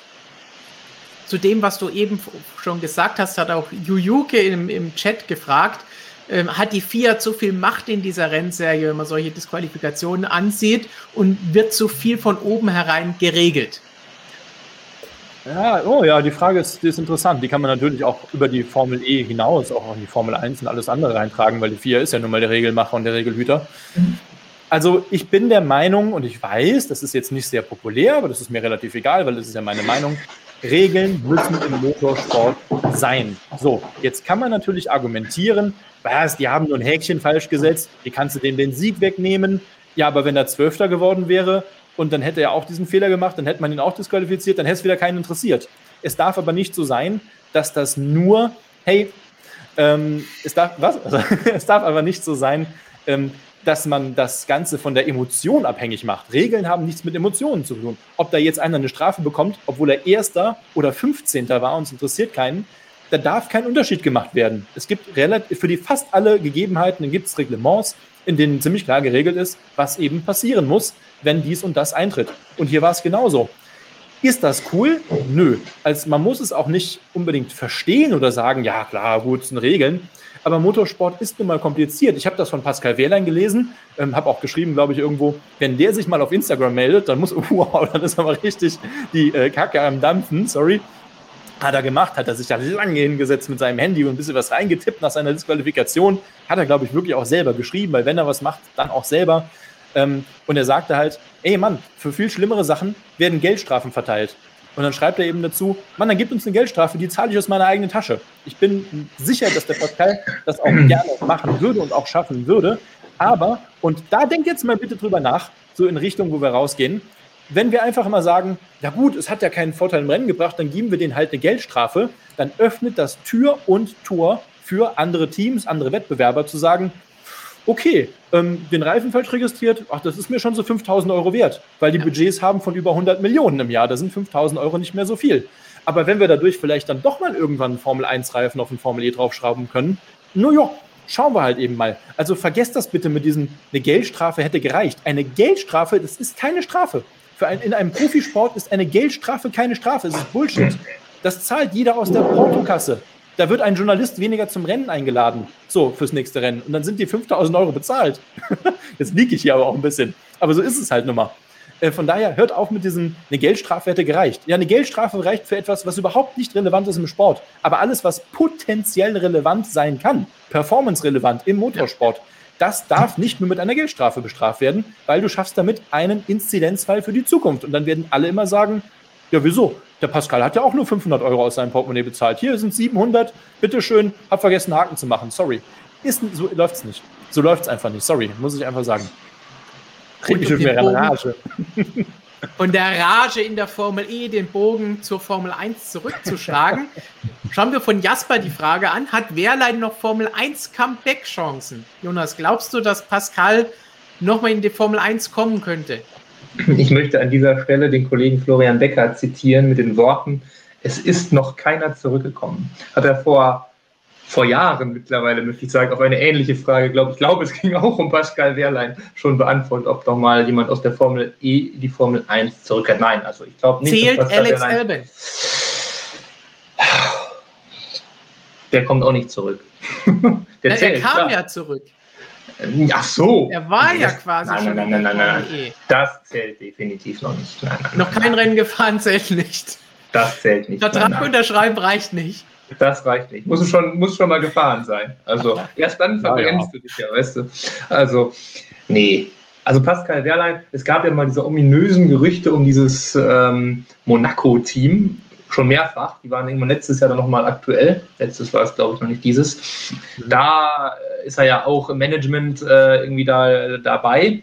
Da konnte man ja denken, okay, ja, da gab es ja schon mal halt so einen forschen Vorstoß. Da hieß es, da wurden ja schon oder nee, das war noch ein anderes. Oh Gott, das ist noch länger. Das war ja hier, äh, glaube ich, über die Campus-Schiene damals sogar. Da wurde auch Wehrlein sogar schon mal namentlich genannt, einfach in irgendeinem Vorstoß. Also, aber das sind alles Geschichten. Also, die passieren, weiß ich nicht. Also, ich sehe den Wehrlein jetzt ehrlich gesagt nie mehr in der Formel 1. Also, performancemäßig, naja, man muss tatsächlich sagen, ich würde, hätte jetzt fast gesagt, ich würde das sicherlich noch schaffen, aber man sieht es ja auch an anderen Leuten, jetzt wie ein Alonso, der jetzt zwei Jahre weg ist und der war viel länger da und ist halt wirklich ein, ein richtiger Topfahrer wie schwer das ist, in diese moderne Formel 1 zurückzukommen. Wir sehen es an den Teamwechseln in diesem Jahr, wie schwer die sich alle getan haben. Also das ist dann halt wirklich, wenn du das so lange jetzt raus gewesen bist, ich will nicht sagen unmöglich, aber das wäre schon eine richtige Mammutaufgabe. Erstens das, aber das größere Problem ist, glaube ich, auch, es gibt A, so viele andere Fahrer, die auch auf einem ähnlichen Niveau sein könnten, die ja. in der Formel 1 oder im Umfeld Erfahrung haben. Und es gibt nicht so viele Cockpits. Wo, wo soll das Ganze denn geschehen?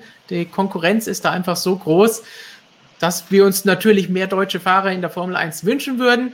Aber ich aktuell jetzt nicht sehe, wo Pascal da unterkommen sollte, wo er auch fahren möchte, weil in Teams am Ende des Feldes herumfahren, das hat er schon gemacht, das braucht er nicht, da fährt er lieber in der Formel E und Siege. Wird da zwar vielleicht mal ja. disqualifiziert, aber ist immer noch besser als 18. in der Formel 1 zu werden. Ja, ähm, Oh, vielleicht kommt der Porsche in die Formel 1. Dann hat er ein Cockpit. Nein, Aber dann ist er als Werksfahrer vielleicht doch da noch besser aufgehoben. Ja, ich glaube nicht, dass Porsche in den nächsten Jahren in die Formel 1 kommen wird. Das wollen wir jetzt an der Stelle vielleicht sogar mal ausschließen, ohne abzuwarten. Aber ähm, ja, wenn der Pascal, wenn der morgen ein gutes, ein gutes Angebot aus der Formel 1 bekommen würde, also ein Auto, was potenziell zumindest mal aufs Podium fahren kann, dann wird er sofort seinen Formel E-Schlüssel wegwerfen, sagen, Dankeschön, das war's. Ja. Äh, ich bin wieder zurück in der Formel 1 wird wahrscheinlich nicht passieren, sind wir, habt ihr ja schon gesagt, bin ich mir ähm, ebenso einig tatsächlich. Äh, interessant ist aber natürlich auch bei Pascal, der Mann ist Porsche-Werksfahrer, das musst du erstmal schaffen. Porsche steigt 2023 in diese neue LMDH-Kategorie ein, sprich, die werden dann wieder in Le Mans fahren, die werden in äh, Daytona fahren, in Sebring, in Petit Le Mans, also wirklich an den ganzen tollen Rennen. Und das wird sein Ziel sein. Also das behaupte ich jetzt einfach mal. Ähm, wird in ein paar Wochen dann wieder persönlich sprechen können. Aber ich würde sagen, er ist dann nicht ganz abgeneigt zu sagen, nur klar würde ich gerne wieder in Le Mans fahren, Werks, Porsche, ähm, bei den wichtigsten 24-Stunden-Klassikern. Von daher, der hat ja auch eine gute Alternative. Ist ja nicht so, dass der auf der Straße stehen würde, wenn er keine Formel E macht. Der Mann ist Porsche-Werksfahrer. Das ist super toll. Das musst du erst mal schaffen. So, dann schauen wir mal, was wir noch an Fragen von euch bekommen haben. Spannend geht's los mit Matthias Hutter. Vielen Dank für deine Frage und die Unterstützung. Wann kommt wieder ein Formel-1-Fahrer aus Österreich? Das ist eine Frage, die oft kommt von unseren österreichischen Fans. Das Problem ist, die Antwort sieht ein bisschen schlecht aus. Ich würde sagen, in zwei Wochen nach dem zweiten Rennen am Sonntag, wenn die alle so in ihr Hubschrauber reinschreiben und wieder zurück nach Monaco fliegen, dann kommt der erste raus. Aber wenn der erste aus Österreich kommt, du, das weiß ich nicht genau. Tja.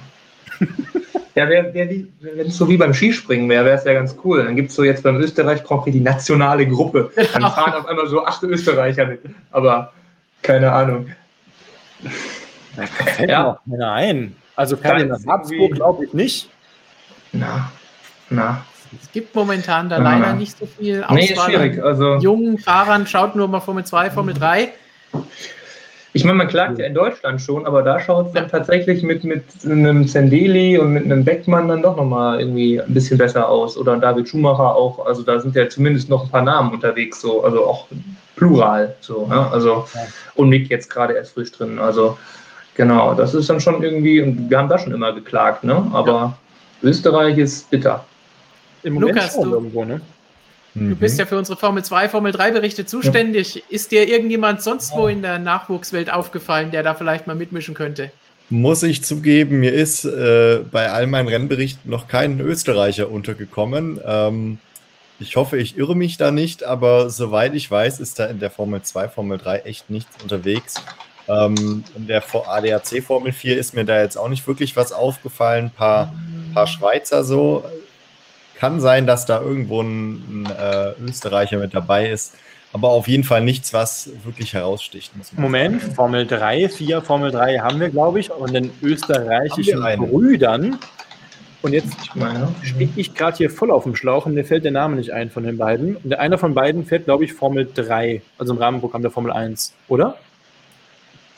Jonas googelt schon. Ich, ich bin hier mit meiner Konstruktion ja, zu googeln. Ich bin gerade nur irgendwelche Fahrer. Äh, ähm, äh, Esner, Esner, die Esner-Brüder. Äh, Esner und. Mhm. Aber gut. sagen, irgendwer war da. Wenn mhm. wir vier, äh, fünf hier schon überlegen müssen, wie heißt er, was macht er, dann ja, ist er vielleicht nicht gerade die allerletzte Formel 1-Hoffnung, aber schön, zumindest schon mal in dieser, in dieser, ähm, äh, in diesem, ja, auf dieser Plattform zu sein, mal schauen, was dabei rumkommt. Lukas Auer, Lugi habe ich gesehen im Chat, ja. wurde genannt. Ja. Die Chance gehabt. Boah, ich glaube, so ganz nah dran war er dann am Ende des Tages doch nicht. Ich freue mich sowieso. Geiler Typ, bester Mann für mich, der Lukas. Ähm, den habe ich natürlich eh gerne in der Formel, äh, Entschuldigung, in der DTM natürlich. Obwohl ich es mir natürlich auch gewünscht hätte, Formel 1 zu fahren. Aber der ist ganz gut da bei uns aufgehoben.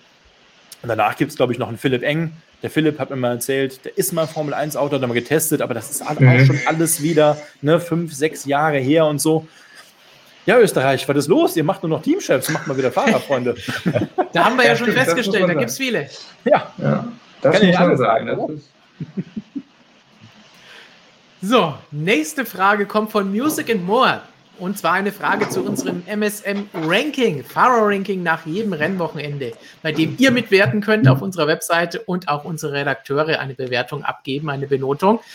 Und Music and More fragt, wie werdet ihr da? Ich benote zum Beispiel immer das gesamte Wochenende. Jonas, wie mhm. bewertest du, wenn du bewertest? Ich bewerte so, wie offiziell das auch in dem, in dem Umfragetool immer drin steht, nämlich genauso wie Music and More auch bewertet. Wir wollen da tatsächlich das ganze Wochenende auch bewerten das steht da so. Man kann jetzt dann natürlich sagen, was heißt das jetzt denn für mich persönlich? Das ist dann wirklich der Punkt. Da sage ich jetzt, ich bewerte einen schon schlechter, nur weil er sich im Training mal dreht oder im Training auch vielleicht mal abfliegt oder crasht. Nein, noch nicht. Ich mache das dann aber schon, wenn es eine Konsequenz hat.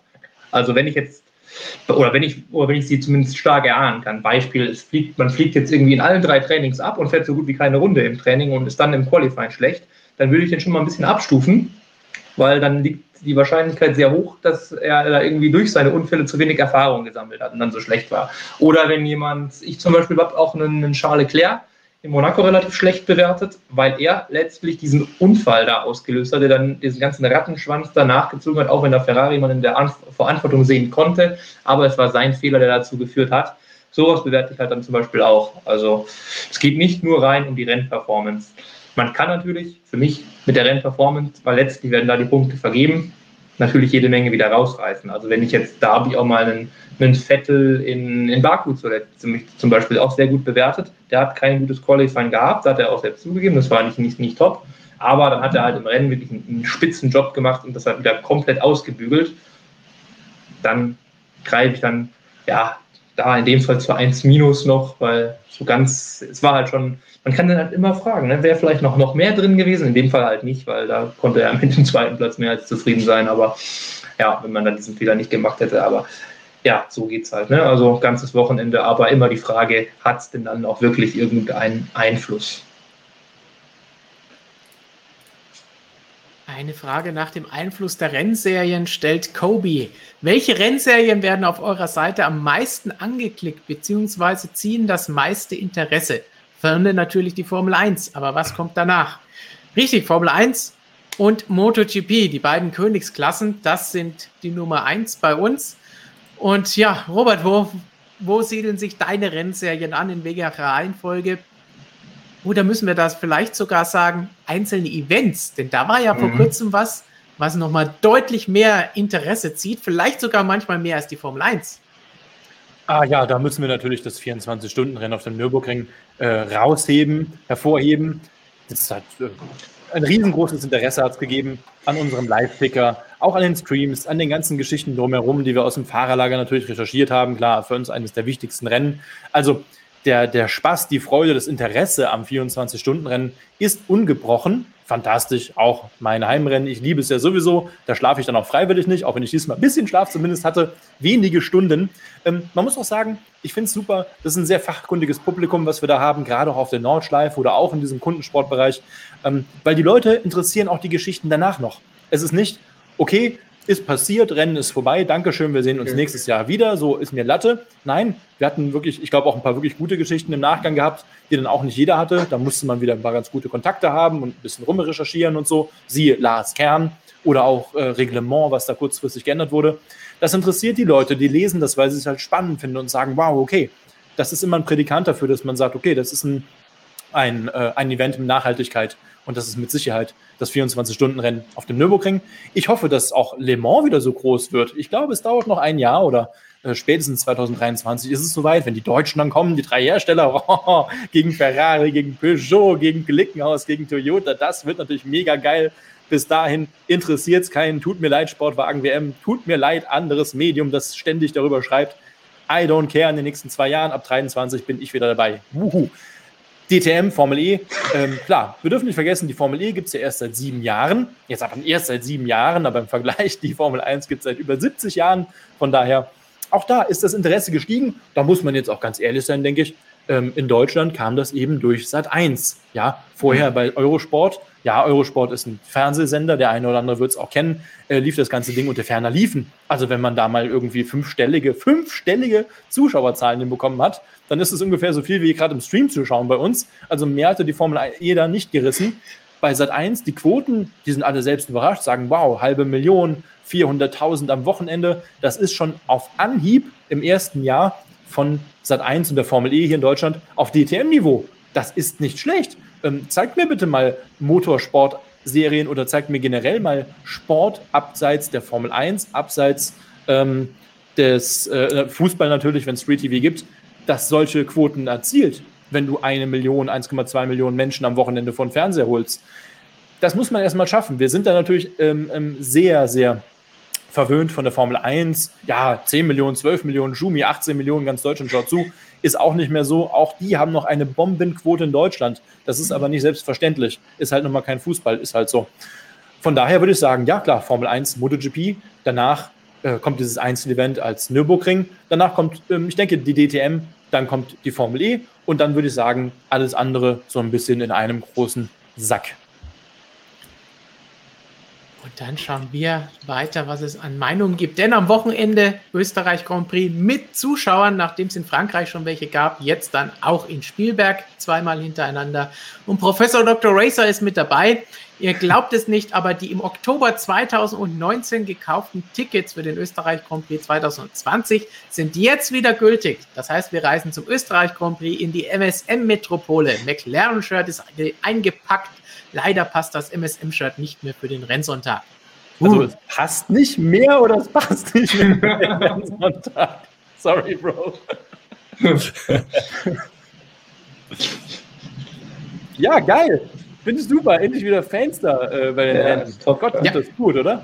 Wir freuen uns alle drauf. Ja. Auch wenn man beim Motorsport vielleicht nicht ganz so viel davon mitbekommt. Es ist immer schön, wenn die Tribünen gefüllt sind, wenn im Vorfeld drumherum was los ist und wenn wir vielleicht irgendwann auch mal wieder ein paar von euch dort treffen können, wie das ja in Hockenheim schon der Fall gewesen ist. Da würde sich natürlich auch ein Heimrennen wie in Österreich anbieten. Und Armin fragt noch, ich habe das Glück, am Wochenende in Österreich vor Ort sein zu dürfen. Viel Spaß dir, Dr. Racer und allen anderen, die vielleicht am Wochenende mit dabei sind und jetzt zuschauen oder sich die Wiederholung hiervon anschauen. Habt ihr Tipps für Fans vor Ort, um zum Beispiel mal einen tieferen Einblick in die Teams zu bekommen? Gut, tiefere Einblicke in die Teams bekommt man als Zuschauer leider ganz, ganz selten vor Ort. Und aktuell dürfte es auch mit Autogrammstunden und all dem Programm und mhm. Veranstaltungen im Rahmenprogramm sehr schlecht aussehen und nicht auf dem Niveau sein, das es früher mal war. Da werden wir hoffentlich irgendwann bald mal wieder hinkommen. Wisst ihr irgendwas Besonderes, das da geplant ist? Haben wir einen Artikel, auf den wir verweisen können? Boah, ich weiß tatsächlich, in Spielberg ist, ja, wie du schon sagst, also so Rahmenprogramm kann froh sein, dass die Fans nur so da sind. Ne? Also, das ist leider, und es ist halt auch so, cool da sind. Aber es gibt ja in, in Spielberg jetzt dann diese fünf Bereiche. Es wird ja auch alles in strenge Blasen alles aufgeteilt. Also diese 15.000, die wir jetzt am ersten Wochenende haben, sind halt fünf mal 3.000. Das war in Frankreich auch schon so, dass man da eben so diese Abkommen trifft. Ja, deshalb ist halt, man ist halt dann vor Ort. Super geil. Aber ja, viele Möglichkeiten, wie jetzt hier so erwünscht, sind leider noch nicht möglich. Autogrammstunden, ich glaube, werden wir dieses Jahr auch noch nicht erleben. Also das nirgendwo. Also das wird es dann nächstes Jahr hoffentlich wieder geben ja, ansonsten Einblicke in der Formel 1 bekommen, ohne ein bisschen Geld auf den Tisch zu legen für wirklich die Top-Tickets in Sachen Paddock Club und sowas, ist halt schwierig. Ne? Aber ja, paar Events hoffentlich. dann halt hoffentlich wieder nächstes Jahr und sonst. Genau. Sonst hilft nur, wenn man sich so an den Rande der Legalität oder in die Illegalität bewegt und gerne über Zäune klettert und so. Aber da will ich keinem empfehlen. Das, das ist kein Tipp von MSM, das empfehlen wir euch nicht. Genau, dann sind wir da wieder bei unseren Flitzer vom Anfang. Genau. Ja. Robert macht den ja, ja. Nie, nie irgendwas zu gesagt. nein, nein. Nie was zu gesagt, auch noch nie getan und so. nein. Ja. Wir legen uns immer nur mit Security an, aber das ist manchmal okay. Aha. Wir als Journalisten dürfen das.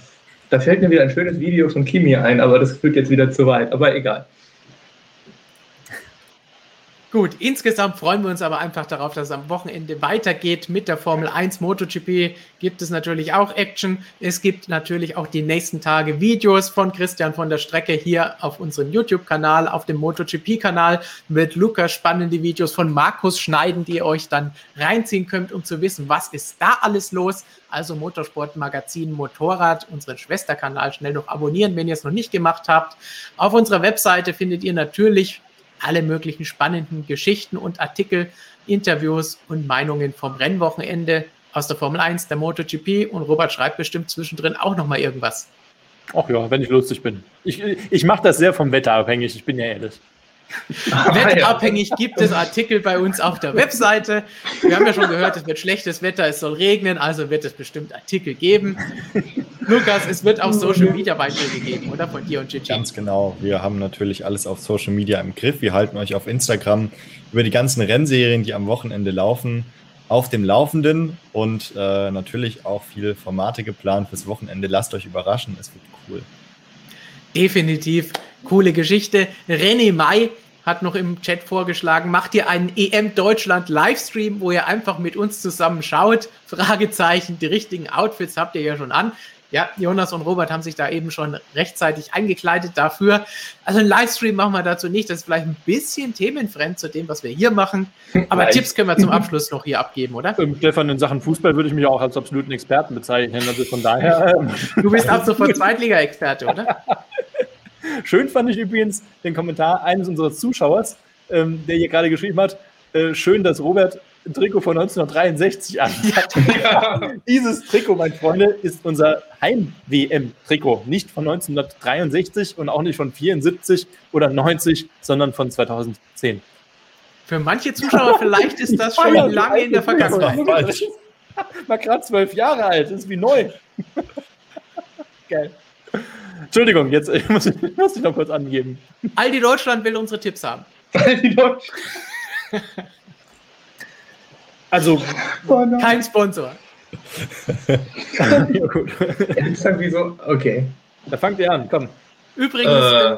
noch weil du es eben gesagt hast, 2010.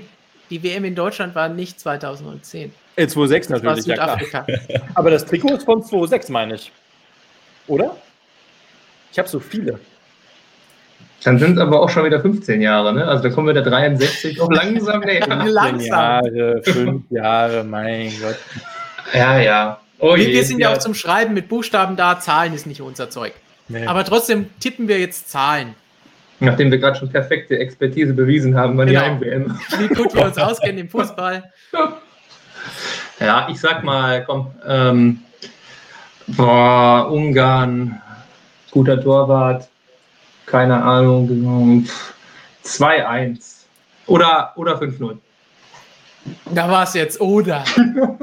Entweder läuft es oder es wird so ein, so ein furchtbares Nervenkitzel-Ding, so ein Aufregteil, so ein mieses Spiel, so was man nicht mag. Aber ich glaube, es wird eher das. 2 2-1, ja. Ich wollte auch 2-1 sagen, aber dann sage ich 3-1. Ich Lukas, wollte du schiebst 3-1 den- sagen, also sage ich 2-0. Okay. Ohne Gegentor kann ich mir nicht vorstellen. Spielt, spielt der Bremer Bernd Hopsch, der ist noch im Sturm, oder? Der ist direkt neben Havertz, denke ich. Falls Bernd Hopsch spielen sollte, 12-0. Falls nicht, ich habe die Bildzeitung gelesen, 5-0, fünfmal Gosens, fünfmal aus dem Hintergrund, müsste er schießen. Also Ja, 5-0, der einzige fünfmal Gosens. Fußballer, den es Nee, gibt. Jetzt wissen wir. Ich lese nichts mehr anderes. Ich glaube, es gibt nur noch den Gosens. Von daher muss der einfach alle Tore schießen. Also fünf Buden aus dem Hintergrund, wie ein Ja. Stran passt. Dankeschön und tschüss. Ach, ja sagen- höchstens auf dem Platz. Mit Emre Can wäre das aber viel schöner, es würde viel besser ein passen. Gosens müsst ihr sein. Na, ein Gust. Ah, Aber wir drücken die Daumen, oder? Wir drücken die Daumen. Wir drücken die Daumen. Ich werde es vielleicht nebenbei ohne Ton wieder laufen lassen, wie immer, aber die Nationalmannschaft ist bekanntlich nicht so meine Verantwortung. Genau. Bereich. Mit das Stadion ansonsten, was da drin normalerweise stattfindet, ist eher meine Geschichte. Wenn es dann auch noch bunt angestrahlt wäre. Das Set sagt Ja. zum Abschluss, zu viele Motorsportkarrieren wurden durch Robert zerstört. Weiß nicht, worauf er sich bezieht, aber er hat recht. Kevin Ich mache auch. Fußball. Kein Problem. Recht mich nicht an. Ich bin Werder-Fan, ich habe es ja schon geschafft, von daher alles gut. Und damit sagen wir, MSM Live 2021 Folge 21 ist vorbei. Fun Fact: Bis zur Nummer 31 können jetzt alle Fahrer sich in Sicherheit wiegen, denn die gibt es alle nicht. Danach fängt dann Esteban Ocon an zu bibbern. Und jetzt wünschen wir euch viel Spaß beim Fußball, wer sich denn anschaut. Und ansonsten ab morgen gibt es wieder Österreich, nein, Steiermark Grand Prix aus der Österreich. Viel Spaß. Ciao. Ciao. Tschüss, tschüss. Gut, Kick.